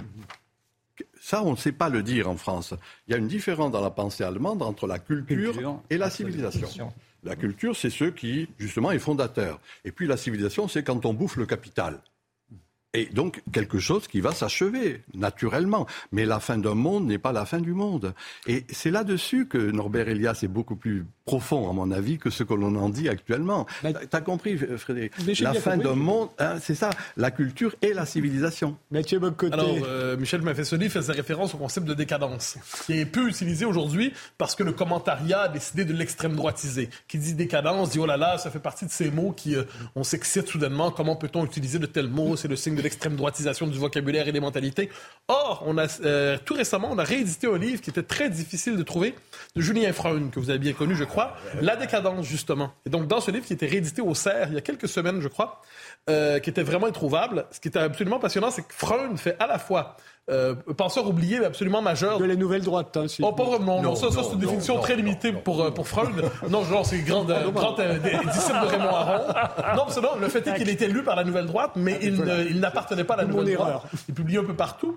Et quoi qu'il en soit, Freud euh, a ce génie d'à la fois faire l'histoire du concept de décadence et à la fois de proposer une lecture de la décadence des temps présents. Et il y a cette idée qui est, récurrente, en fait, c'est que toute civilisation finit par s'épuiser, inévitablement. Il y a un moment fondateur, un moment épique, il y a un moment d'institutionnalisation, de normalisation, et ensuite il y a un moment de chute. Et à l'échelle de l'histoire, tout cela arrive toujours. Alors Michel Maffesoli dit, la fin d'un monde n'est pas la fin du monde. Je nuancerais, pour celui qui est de ce monde, la fin de ce monde est la fin du monde. C'est-à-dire quand on voit son pays s'effondrer, son pays perdre sa souveraineté, son pays perdre son identité, voit sa langue massacrée, voit sa culture défigurée, a l'impression de plus en plus d'être étranger chez soi. Pour celui qui vit cela, c'est la fin du monde. Ensuite, vous me direz qu'à l'échelle de l'histoire, nous ne sommes de- du cosmos, nous ne sommes que des fourmis. Mais pour celui qui est contemporain d'un monde qui, qui- dont il voit l'ensauvagement partout, une censure s'établir, une tentation totalitaire revenir, on, a de- on est en droit de se sentir étranger dans son propre monde et d'y voir décadence et peut-être même, puisque c'est le mot du jour, décivilisation. Younous, C'est euh, c'est une définition totalement euh, réactionnaire. Et- réactionnaire, c'est-à-dire réactionnaire et tout à fait contraire au contenu euh, que je donne. Mais réactionnaire, c'est-à-dire D'abord, qu'il y ait beaucoup de difficultés à saisir le concept de décivilisation, c'est à peu près normal, puisqu'il y a beaucoup de difficultés à s'entendre sur la civilisation euh, elle-même. Donc, l'un euh, renvoie euh, à l'autre. La deuxième chose, qu'il y ait de la violence dans la société. C'est incontestable. Et la question pour un politique est d'essayer de comprendre pourquoi la violence avance, la violence progresse. Et je fais partie de ceux qui considèrent, et on n'en parle pas, on n'en parle pas euh, sur ces plateaux euh, ici, que la société euh, du marché, que ces sociétés qui aujourd'hui fonctionnent sur un modèle totalement horizontal, qui a détruit les verticalités et le collectif, crée de la violence, que ces injonctions de la société de consommation créent de la violence permanente, c'est incontestable. On parlera tout à l'heure de la révolution euh, technologique. La révolution technologique place l'individu au centre de tout. Nous sommes entrés dans l'égocratie, c'est-à-dire chaque personne est un petit roi et on, est, on avance comme ça en égocratie jusqu'au plus haut niveau d'ailleurs de l'État. Donc dans, dans, ce, dans cette violence-là, il y a de la décivilisation. Mais ne vous euh, méprenez pas, ne soyez pas comme celles et ceux que Césaire désignait, c'est-à-dire à considérer toujours que ce qui n'est pas civilisé, c'est l'étranger ou euh, les euh, barbares qui sont, très loin. Non, ce qui doit nous questionner, c'est comment nos sociétés se décivilisent parce qu'elles elles génèrent un certain nombre de euh, violences liées à des euh, structures qui, euh, qui doivent évidemment être combattues. Bah, si je peux me permettre, on a un problème ici. Alors, vous avez dit, à propos de la définition que j'en proposais, c'est réactionnaire. Ah, Alors, je vous ai demandé qu'est-ce que vous entendez par réactionnaire, vous n'avez pas répondu. Je vous l'ai redemandé, vous n'avez pas répondu. Et, votre, votre absence de réponse est symptomatique. Parce qu'elle représente bien cette tentation aujourd'hui, quand on a une définition qui ne nous plaît pas, plutôt que de répondre au contenu qu'ils nous ont proposé, de coller une étiquette censée abolir la réflexion. Donc, on l'a vu cette semaine, euh, et le président de la République utilise ce mot, et là, on a un journaliste, un commissaire politique dont le nom m'échappe, qui est dans un journal en ligne, qui dit extrême droite, Renaud Camus. Une fois qu'on a dit ça, on n'est plus supposé réfléchir. Le mot extrême droite a été lancé. La réflexion doit s'abolir. On doit simplement, un instant, on doit simplement vivre les deux minutes de la haine comme chez Orwell en répétant en cœur attention, très dangereux. Vous utilisez le mot réactionnaire sans prendre la peine de le définir, ce qui serait une bonne chose, parce que pour l'instant, vous lancez le terme sans prendre la peine de le définir, alors qu'on sait qu'il a pour fonction de, censurer le désaccord. je vais vous faire plaisir. Vous allez le définir. Tout le monde a constaté que votre analyse est très progressiste. Ah, un instant. Progressiste, c'est-à-dire? Alors, c'est amusant, vous connaissez les étiquettes. Vous êtes un politique, vous êtes là pour ça. Alors, je pourrais, je pourrais dire que, pour, pour m'en mêler, pour, euh, et peut-être pour mettre de l'huile sur le feu, allez savoir, euh, on pourrait dire qu'on se demande effectivement euh, ce que c'est que la civilisation, vous l'avez dit, mais surtout si le mot décivilisation fait référence à une civilisation qu'on qualifierait d'universelle. Euh, c'était un peu le propos de Norbert Elias, par exemple, ou euh, David Bassarslan, dont, dont, je parlais tout à l'heure, qui a écrit Crise, violence et décivilisation, ou si on parle d'une civilisation française, à ce moment-là, qui serait elle-même en, en Dans le cas du propos d'Emmanuel Macron, on comprend, à moins que j'ai on comprend qu'il parle d'un processus universel au sens où nous sommes un retour de la violence, un retour du refoulé primitif, un retour de la tentation justement de régler les différends, non plus par le désaccord, donc la conversation civilisée, mais la tentation de la violence et plus largement l'invective, la violence contre les élus. On comprend que c'est ce à quoi il faisait référence. Donc le débat en ce moment porte là-dessus. Si on veut proposer une autre définition dans un autre contexte porté par un autre homme, très bien, mais c'est pas le sujet de la semaine. On est bien d'accord. Euh, il y, euh, y, a eu euh, une tribune de de Michel Vivorca, justement, où lui incriminait, comme vous, le fait que l'État ne joue plus son rôle, que les services publics sont en, en déliquescence. et, c'est ce qui est, c'est effectivement la, réponse, on va dire, entre guillemets, pour faire simple, de gauche à, l'idée de décivilisation. mais dans votre livre, à vous, Emmanuel Pierrat, j'y voyais encore autre chose. Vous reprochez, par exemple, au président de la République d'avoir dit en, en, en ce qui concerne les, gens qui ne voulaient pas se faire vacciner, euh, il les a traités de, non-citoyens. Euh, et, là, on pourrait dire que là, il y a aussi des civilisations à partir du moment où on dit qu'il y a un certain nombre de citoyens qui, ne sont, plus, sont plus voilà. Et euh, donc, on parle dans la prison de verre, effectivement, dans ce livre Sexe, argent et politique, parce que pour moi, il y a quelque chose de très stigmatisant, évidemment, et d'excluant, hein, pour utiliser un vocabulaire assez simple à comprendre. et, évidemment, je pense que Emmanuel Macron joue à la, il y a le registre politique, il y a la violence euh, dénoncée, la violence extrême, celle qui aboutit à, tuer euh, une, quelqu'un dans un hôpital public et puis euh, des policiers, même accidentellement, mais à les tuer. Et puis de l'autre côté, il y a le, civisme général, où ce que chacun observe sur le comportement, on va dire, très individualiste de ne pas tenir la porte, de ne pas dire bonjour, etc. Il y a, il y a plusieurs niveaux de lecture voilà, qui sont mélangés. Et Emmanuel Macron lui-même donne le pire exemple euh, quand il désigne effectivement nos concitoyens euh, non vaccinés de cette façon-là. Sachant que c'est pro-vaccin. Hein, sachant, qu'il n'est pas, il est pas obligatoire de se vacciner. Il n'est pas obligatoire de se vacciner. Donc à partir du moment où l'état de droit euh, permet de ne pas être vacciné, on ne peut pas exclure une partie de nos concitoyens et leur enlever un brevet de, civilisation. oui, vous, avez raison de, de parler de l'état de droit parce que les, les reculs en matière d'état de droit euh, dans toute l'Europe euh, aujourd'hui, mais même à l'échelle globale, sont euh, des éléments de décivilisation. Et nous devons essayer de comprendre pourquoi est-ce que cela arrive maintenant. pour le 14 juillet prochain, Emmanuel Macron va recevoir Modi, Narendra Modi, le Premier, ministre, de l'Inde. Et pour ceux qui observent un peu la situation en Inde, euh, ce sont des reculs considérables sur le plan des libertés, de la démocratie euh, et de la mise en cause même de la constitution euh, indienne. La mise en cause des légalités des cours constitutionnels partout en Europe doit nous interroger. On en parlera peut-être tout à l'heure sur la résurgence des mouvements anti-avortement, etc. Partout, tout cela, euh, ce sont euh, des euh, éléments des processus de décivilisation à l'échelle de toute l'Union européenne qui doivent nous inquiéter, grandement. Mais il faut, je crois, éviter le propre de bon concept, c'est qu'on ne leur prête pas une, définition abusive. Donc là, on ne peut pas, parce que le terme a été utilisé cette semaine, faire entrer tout ce qu'on n'aime pas dans les temps présents mmh. sous le concept de décivilisation. Eh ben, Par exemple, la critique aujourd'hui du gouvernement des juges, euh, que certains appellent recul de l'état de droit. Il y a des accords. On peut, on peut avoir un camp ou l'autre là-dedans, ça rentre pas dans la décivilisation. Euh, quand on parle aujourd'hui, vous voyez l'exemple, je pense que ça désigne un phénomène relativement précis, où, on peut l'élargir un peu, mais si finalement des non-vaccinés, au recul de l'état de droit, en passant par le, fait, les réchauffements climatiques, on rentre tout ça dans la décivilisation. Non, c'est pas ce que je voulais dire.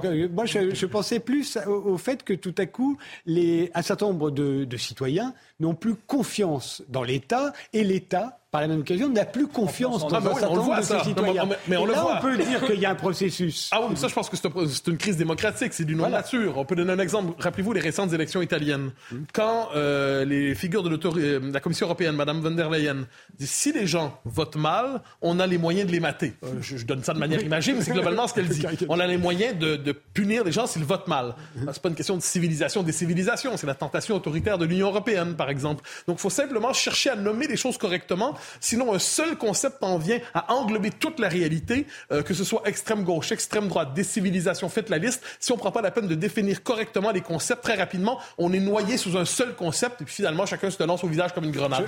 J'entends votre critique euh, et, et, j'en viens à, la question que je voulais poser à Michel Baffezoli. J'avais l'impression, euh, moi, qu'il y avait aussi, de l'autre côté, une perte de confiance de la part d'une partie de la population en la civilisation, justement, et qu'au fond, c'est un peu ce que vous racontez dans vos théories sur la postmodernité. Oui, c'est ce que je raconte. Voilà, c'est pour ça que je vous ai invité. Vous bien fait. Vous savez que je ne fais pas du concept, moi. Hein. Je, fais, je, réfléchis, je, renifle. Hein.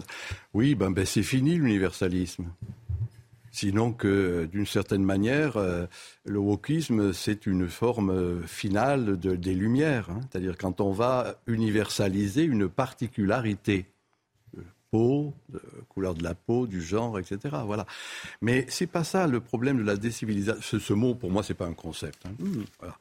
Euh, les, concepts, vous savez, euh, euh, vous connaissez pour les gens de mon âge, Mercedes faisait des Mercedes a une bégriffe, on disait en allemand, c'est-à-dire c'est un concept il faut laisser le concept aux métallurgistes. Hein. Donc, euh, ce que nous avons à dire, nous, c'est tout simplement des mots les moins faux possibles. Actuellement, qu'est-ce que la civilisation C'est le rapport des uns par rapport aux autres. Or, qu'est-ce que ce rapport des uns par rapport aux autres, avec les deux, trois ans qui viennent de s'écouler, où on ne pouvait pas aller enterrer nos morts, où on ne pouvait pas, euh, où on sacrifiait les enfants, où on ne permettait pas la relation au travers des gestes barrières et autres sottises du même ordre. Le port de la muselière en étant l'expression absolue. Voilà. Bien voilà, c'est ça la vraie civilisation.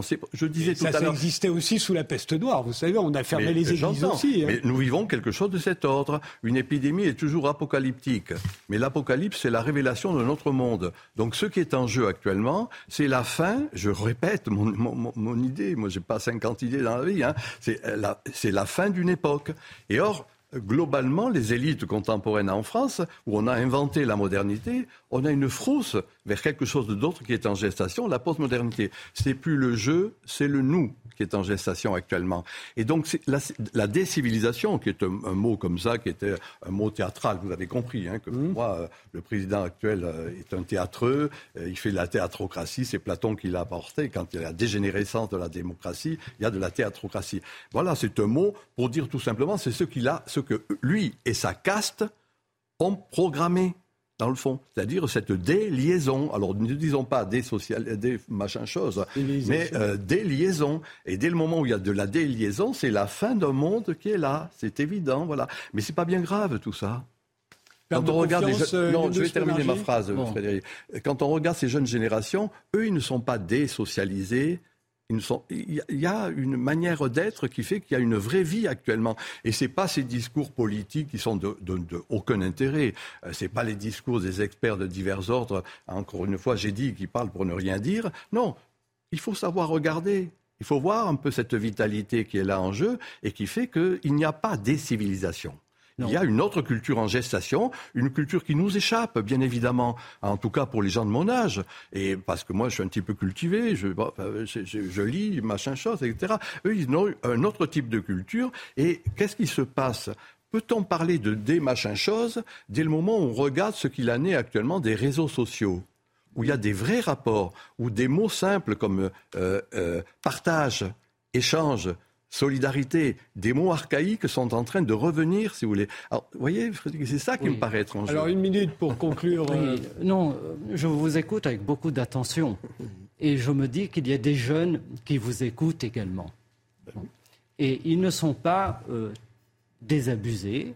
Et beaucoup ont confiance dans, dans l'avenir par les luttes qu'ils mènent, par les combats qu'ils mènent. Mais à toutes celles et tous ceux qui considèrent que le monde d'avant est toujours mieux. Je leur dis, mais profitez du monde d'aujourd'hui, parce que selon vous, le monde de demain sera encore pire que le monde d'aujourd'hui. Un mot euh, oui, mais il arrive que le monde d'avant soit mieux. Euh, c'est pas toujours le cas. prenez la chute de Rome, c'était mieux avant la chute de Rome qu'après pour les cinq siècles environ qui ont suivi. il se peut que si le monde occidental tel, qu'on l'a connu chute, il se peut que les années qui suivent ne soient pas à la hauteur de ce qu'on avait appris à aimer. C'est possible aussi. Tout ne va pas toujours mieux demain. Ah, il faut se réjouir que les ventes de Norbert Elias fassent un pitch ou un bon absolument inouï euh, dans l'histoire de, la pensée sociologique. C'est un livre à la fois fort intéressant et, euh, assez compliqué. Mais quand même, il est un mot que j'aimerais redire ce soir, tout à l'heure, un décadence. En effet, vous avez raison, Freund, ce livre de Freund qui vient d'être réédité est un livre passionnant. Euh, quand j'étais jeune, on parlait de la décadence romaine. Maintenant, on dit l'Antiquité tardive. Hein, parce qu'il n'y a plus de gens en gros, il n'y a que des gens en surcharge pondérale, par exemple, etc. Non, décadare, ça veut dire que quelque chose tombe. Et chaque fois qu'il y a une décadence, il y a une renaissance. Donc, mais posez-vous la question.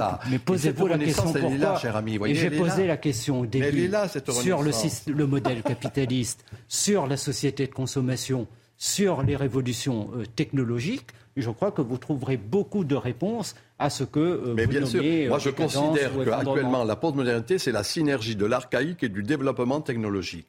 C'est-à-dire le retour des formes archées fondamentales plus les tribus.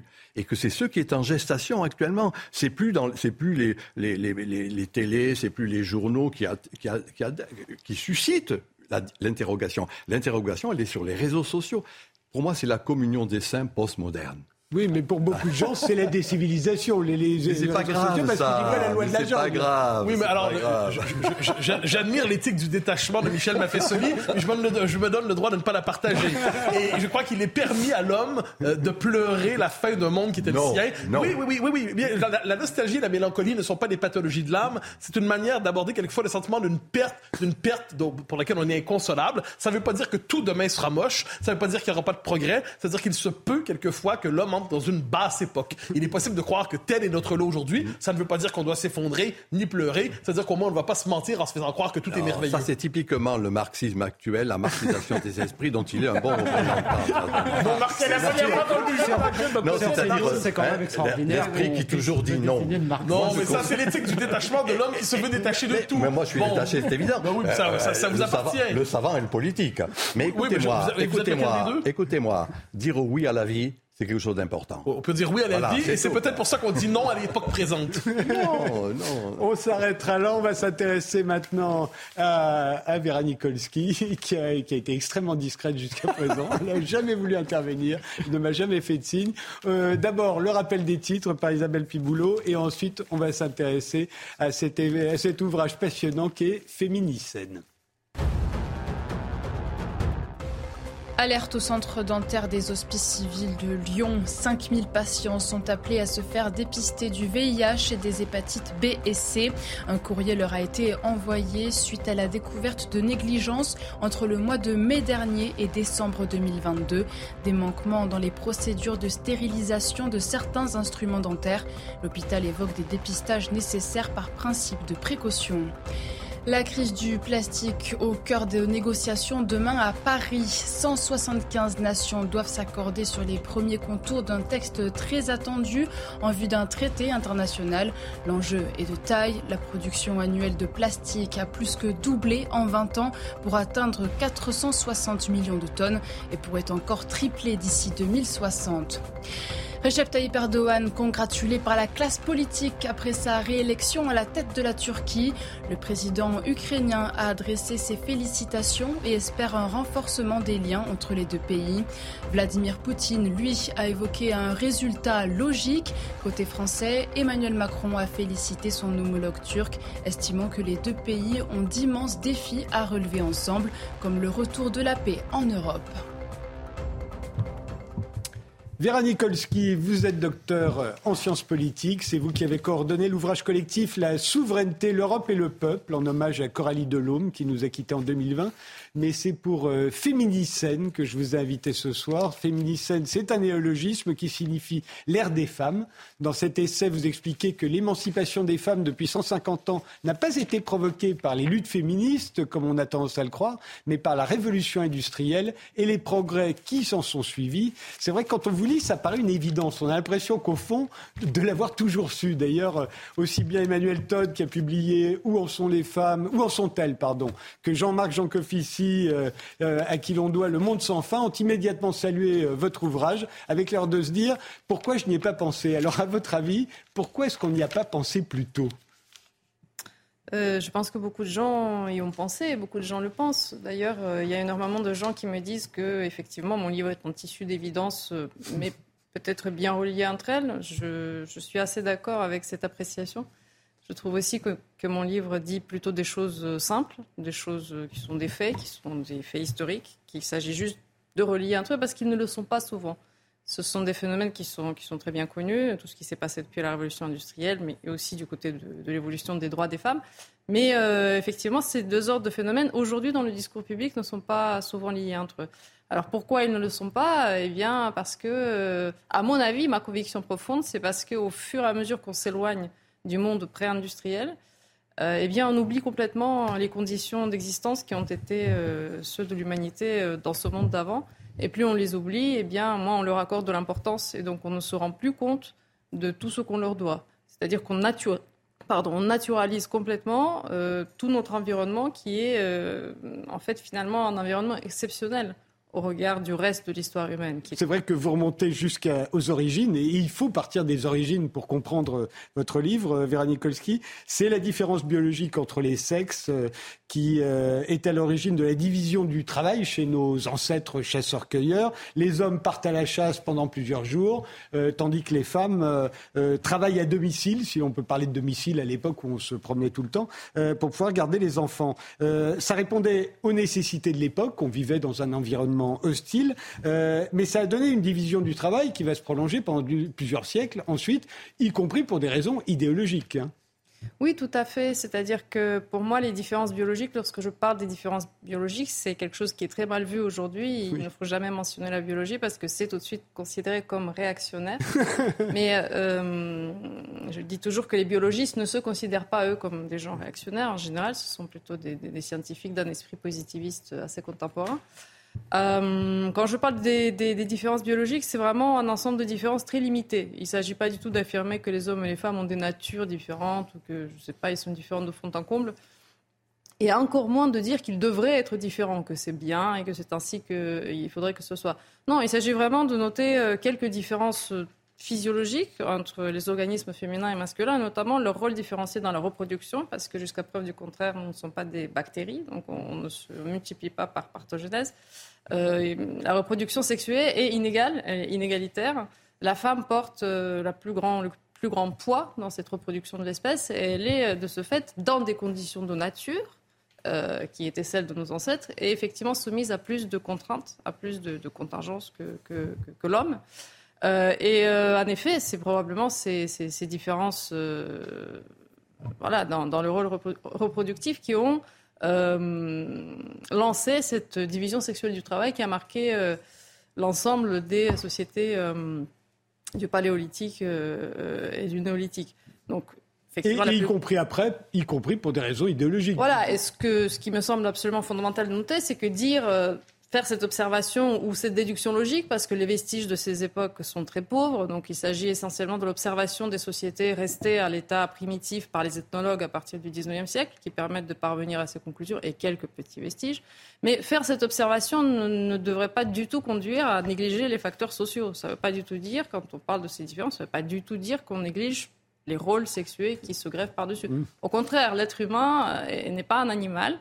Euh, toute différence est tout de suite pensée, conceptualisée et euh, traduite euh, souvent d'ailleurs en inégalité ou en domination. Donc effectivement, à partir de, ces quelques petites différences physiologiques qui ont permis aux hommes d'être plus mobiles et aux femmes de l'être un peu moins, parce que voilà, eh bien, à partir de ces petites différences, l'humanité a tout de suite fabriqué des inégalités et des idéologies qui après ont eu euh, une force propre, une force autonome, partiellement euh, de contrainte. Et, ce qui va changer la donne, euh, dites-vous, c'est la révolution industrielle qui est déclenchée par l'invention de la machine à la vapeur. parce que la force physique, considérée comme l'apanage des hommes, tout à coup s'en trouve dévalorisée. Et à partir de ce moment-là, les, les femmes peuvent travailler. Oui, c'est-à-dire que ce qu'il faut, bien avoir en tête, c'est que jusqu'à la révolution industrielle, euh, l'humanité a toujours vécu sous un régime quasiment stationnaire. Disons que la croissance était très faible. Euh, c'était pas stationnaire, mais c'était quasiment stationnaire. Il y avait des montées, il y avait des reculs, il y avait un peu de hausse de PIB euh, par tête, il y avait un peu de, baisse. Il n'y avait jamais eu de vrai décollage euh, avant la révolution industrielle. Le, gros décollage de toutes les courbes de concert commence précisément à cette époque-là. Euh, l'invention de la machine à vapeur, vous dites effectivement, alors, la machine à vapeur avait déjà été inventée à d'autres époques, donc elle était connue. Mais euh, à ce moment-là, en Occident, il y a une conjonction de facteurs qui fait que le progrès technologique devient cumulatif. Euh, et il s'insère dans le système capitaliste qui exploite ce progrès technologique pour en extraire le plus de bénéfices possible. Et donc ça donne une, boucle, une réaction en chaîne avec une, production de plus en plus massive euh, de capital grâce au recours massif à l'énergie. Euh, c'est ça qui marque vraiment notre époque. Euh, on parle de l'entrée dans l'Anthropocène avec cette débauche d'énergie extraite des éléments naturels, l'hydraulique, ensuite les hydrocarbures, plus tard le nucléaire, et qui permet de, décupler, d'augmenter d'une façon absolument inouïe et inégalée dans l'histoire euh, la possibilité pour l'homme de modeler la nature, de modeler son environnement euh, et également à, construire toute une infrastructure technologique et industrielle qui aujourd'hui nous entoure. Et, qui, permet à la femme euh, de se voir euh, supprimer progressivement quantité de travaux euh, domestiques qui lui étaient dévolus jusque-là, que ça soit d'aller chercher l'eau au puits, de coudre ses vêtements, de préparer le repas, de laver le linge, de faire la vaisselle, etc. Tout ça va venir progressivement, mais ce qui va lui permettre de libérer du temps pour faire des études, pour travailler. Elle travaille déjà parce que la force physique s'est dévaluée, ce qui lui permet d'avoir une indépendance financière, mais là, encore plus de temps se libère. Euh, et ça, ça va contribuer considérablement à l'émancipation des femmes depuis 150 ans, dites-vous. Oui, euh, en fait, la révolution industrielle apporte, je parle dans mon livre, de la richesse inouïe des kidam. Chacun d'entre nous vit dans un monde où il est, d'une certaine façon, plus riche que Louis XIV. Mmh. Louis XIV ne pouvait pas prendre un petit cachet et ne plus avoir mal à la tête. Il ne pouvait pas aller à Bordeaux en deux heures de TGV. il ne pouvait pas. Nous, on peut faire tout ça. Enfin, voilà. La plupart d'entre nous, en tout cas, on a accès à l'eau chaude, à l'eau froide, à toute heure du jour et de la nuit. On peut allumer la lumière par une pression de bouton, ce qu'ils ne pouvaient pas faire. Donc c'est tout un ensemble de biens qu'on naturalise complètement, auxquels on ne pense plus, on ne considère plus ça comme la richesse. Mais effectivement, pour les femmes, euh, c'est particulièrement important parce que, comme vous dites, euh, c'est elles qui supportaient une grande charge des, travaux domestiques. Et cette technologisation du quotidien va leur libérer énormément de temps pour qu'elles peuvent employer dans ce cas-là euh, à autre chose, aux études, au travail, à la réflexion aussi sur, sur leurs conditions. Mais ce n'est pas la seule chose que produit le progrès technologique. Euh, cette technologisation du quotidien, euh, on caricature parfois, je l'ai vu sur les réseaux, cette position en disant Moulinex libère la femme. Je ne suis pas du tout en train de dire que Moulinex libère la femme.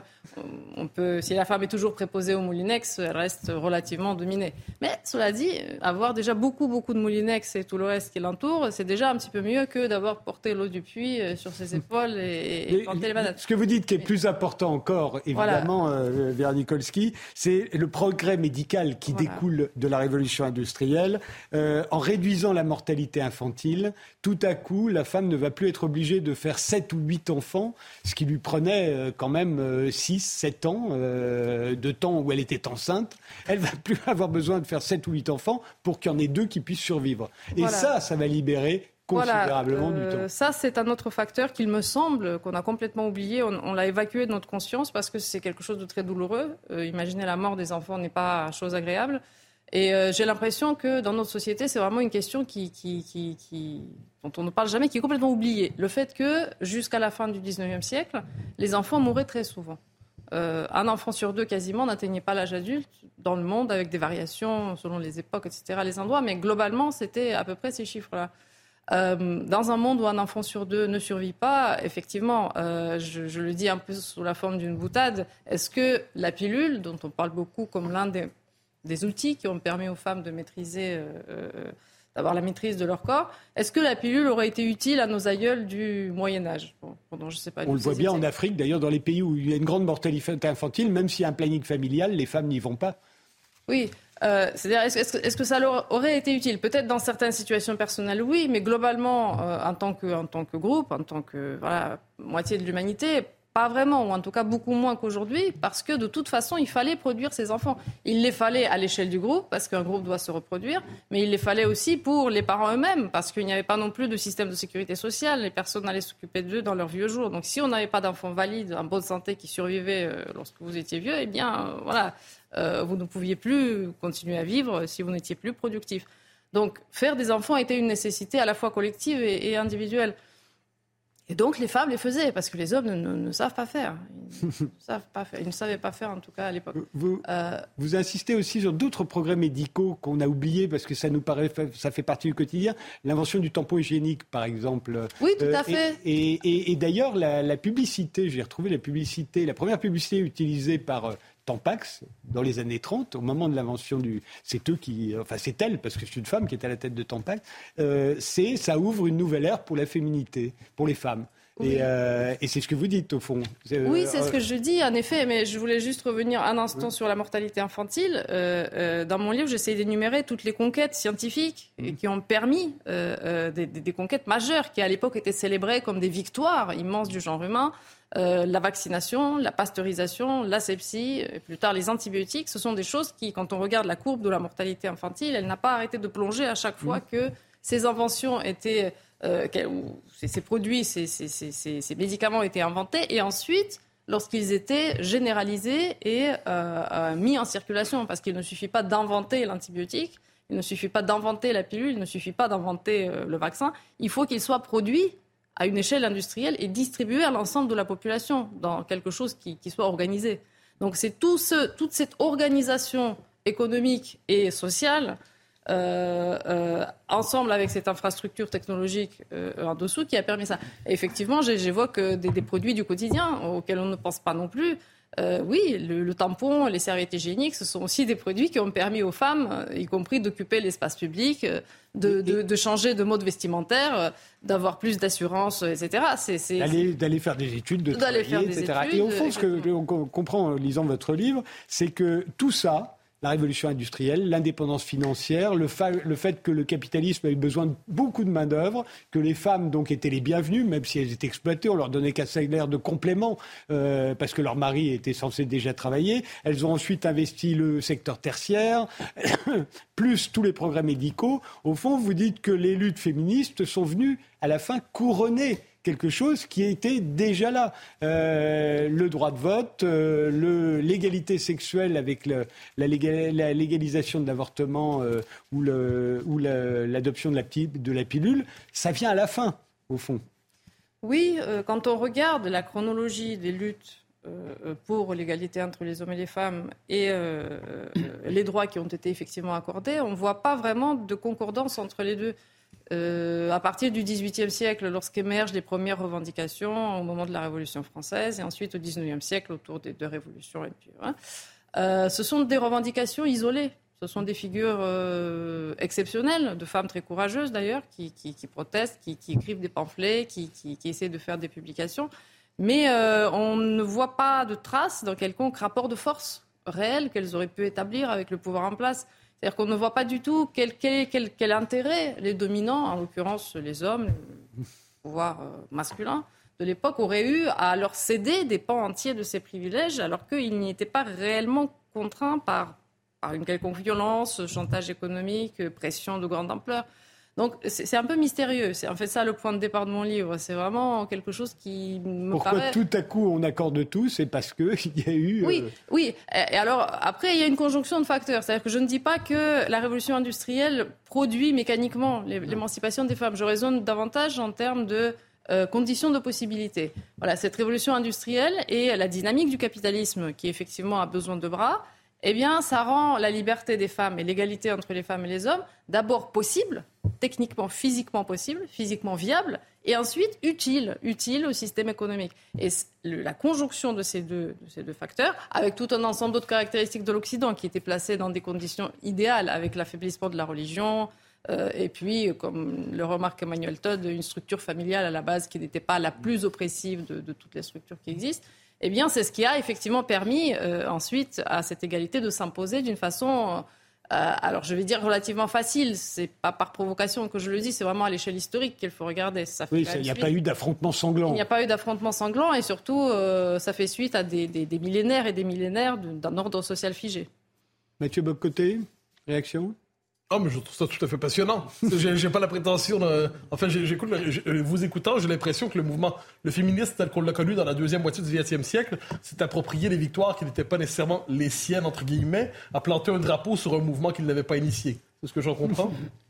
c'est qu'il avait initié, mais qui n'avait pas été suivi et qui C'est-à-dire que, euh, en fait, oui, euh, je, ne nie pas que les combats féministes ont effectivement apporté des changements, mais il me semble que ces changements relèvent plutôt de la deuxième moitié du XXe siècle. Lorsque les femmes ont déjà acquis un certain poids dans la société, où elles ont acquis des moyens de pression, y compris dans la rue, dans les entreprises, dans le travail, elles ont pu peser sur les choses. On a vu les, mouvements pour, autour du droit à disposer de son corps. Ça a été aussi des mouvements féministes qui l'ont, qui l'ont porté dans la rue et qui, qui, ont revendiqué. Et je pense que ça a produit des effets, y compris parce que l'idée commençait à devenir majoritaire. Les gens commençaient à se dire, effectivement, bon, euh, dans le monde d'aujourd'hui, euh, euh, c'est peut-être un archaïsme de ne pas l'accorder. Mais ce que vous dites aussi dans votre livre, et d'où ce titre Féminicène, c'est que avec la crise environnementale, le réchauffement climatique, euh, euh, la, le risque de, disposer de moins de ressources, euh, d'avoir moins d'énergie aussi, puisque l'énergie c'est très important dans la révolution industrielle et dans les progrès qui ont été faits pour les femmes. S'il y a moins d'énergie, il risque d'y avoir euh, pas tout de suite, euh, mais une régression du statut des femmes. Au fond, si on perd tous nos esclaves énergétiques dont parle Jean-Marc Jancovici dans, dans, dans, Le Monde sans fin, ben les premières qui en sont victimes, ce seront peut-être les femmes. Oui, je cite dans le livre Barjavel, qui, dans une interview, explique qu'il il a eu une révélation un jour en réfléchissant à la civilisation qui était en train de, prendre forme autour de lui. Euh, cette civilisation qui est tellement dépendante de l'énergie que c'était son point faible. Et que si cette énergie en venait à manquer, eh bien cette civilisation connaîtrait un effondrement, un cataclysme majeur.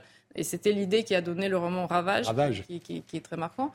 Euh, alors, on n'est pas, c'est pas, hein, il y a la fiction et puis il y a la réalité, mais en effet, euh, on est confronté aujourd'hui, ça commence à être bien documenté quand même, à une conjonction de crises qui menace l'humanité dans son ensemble. La crise climatique qui est due à ce même progrès technologique et à, un système productiviste qui a, d'abord apporté de grands bienfaits, mais qui aujourd'hui menace de déstabiliser complètement euh, l'écosystème global. Et puis, euh, la crise des ressources elle-même. C'est-à-dire que si une, notre économie est basée sur une utilisation massive, massive de l'énergie et d'un tas d'autres matières premières, notamment les métaux, qui ne sont pas en quantité infinie sur notre planète, eh bien, euh, euh, ces deux crises qui se télescopent, plus tout un ensemble d'autres phénomènes très déplaisants que j'explore dans le livre, notamment liés à l'émergence de l'antibiorésistance massive, qui est un phénomène totalement négligé, risque de se télescoper en fait à peu près au même moment. C'est une espèce de, j'emploie l'expression de perfect storm, de, tempête parfaite qui, bon, malheureusement, effectivement, euh, euh, nous menace tous. Et je pense que les femmes. Euh, on peut discuter de la géographie, qui seront les régions les plus touchées, les, premières touchées. On parle souvent des pays du Sud. Et euh, en fait, c'est pas si clair, parce que, comme je le dis, plus on monte haut, plus on tombe bas. Et, une société très technologisée qui ne produit plus grand-chose, qui, quand elle s'effondre, ça peut être encore pire qu'une société très rustique, qui finalement est habituée à, à vivre du travail de ses mains. Mais une chose me semble certaine, c'est qu'entre les hommes et les femmes, ce sont les femmes qui seront les plus touchées parce que ce sont les femmes qui ont été, euh, euh, qui, ont, qui, ont, le plus bénéficié de ces progrès, parce que, entre autres, ça les a libérées euh, de cette servitude que représentait la nécessité d'avoir une progéniture nombreuse et euh, de supporter en même temps toute une, quantité de travaux physiques euh, euh, domestiques. Eh bien, ce sera le dernier mot parce que l'émission est terminée. Je ne pourrais pas vous donner la parole. Vous avez très, été très, très respectueux de. merci Vera Nikolski, merci tous les quatre. Merci de nous avoir suivis. Rendez-vous au prochain numéro, samedi prochain, à 22h. Je vous souhaite une très bonne nuit.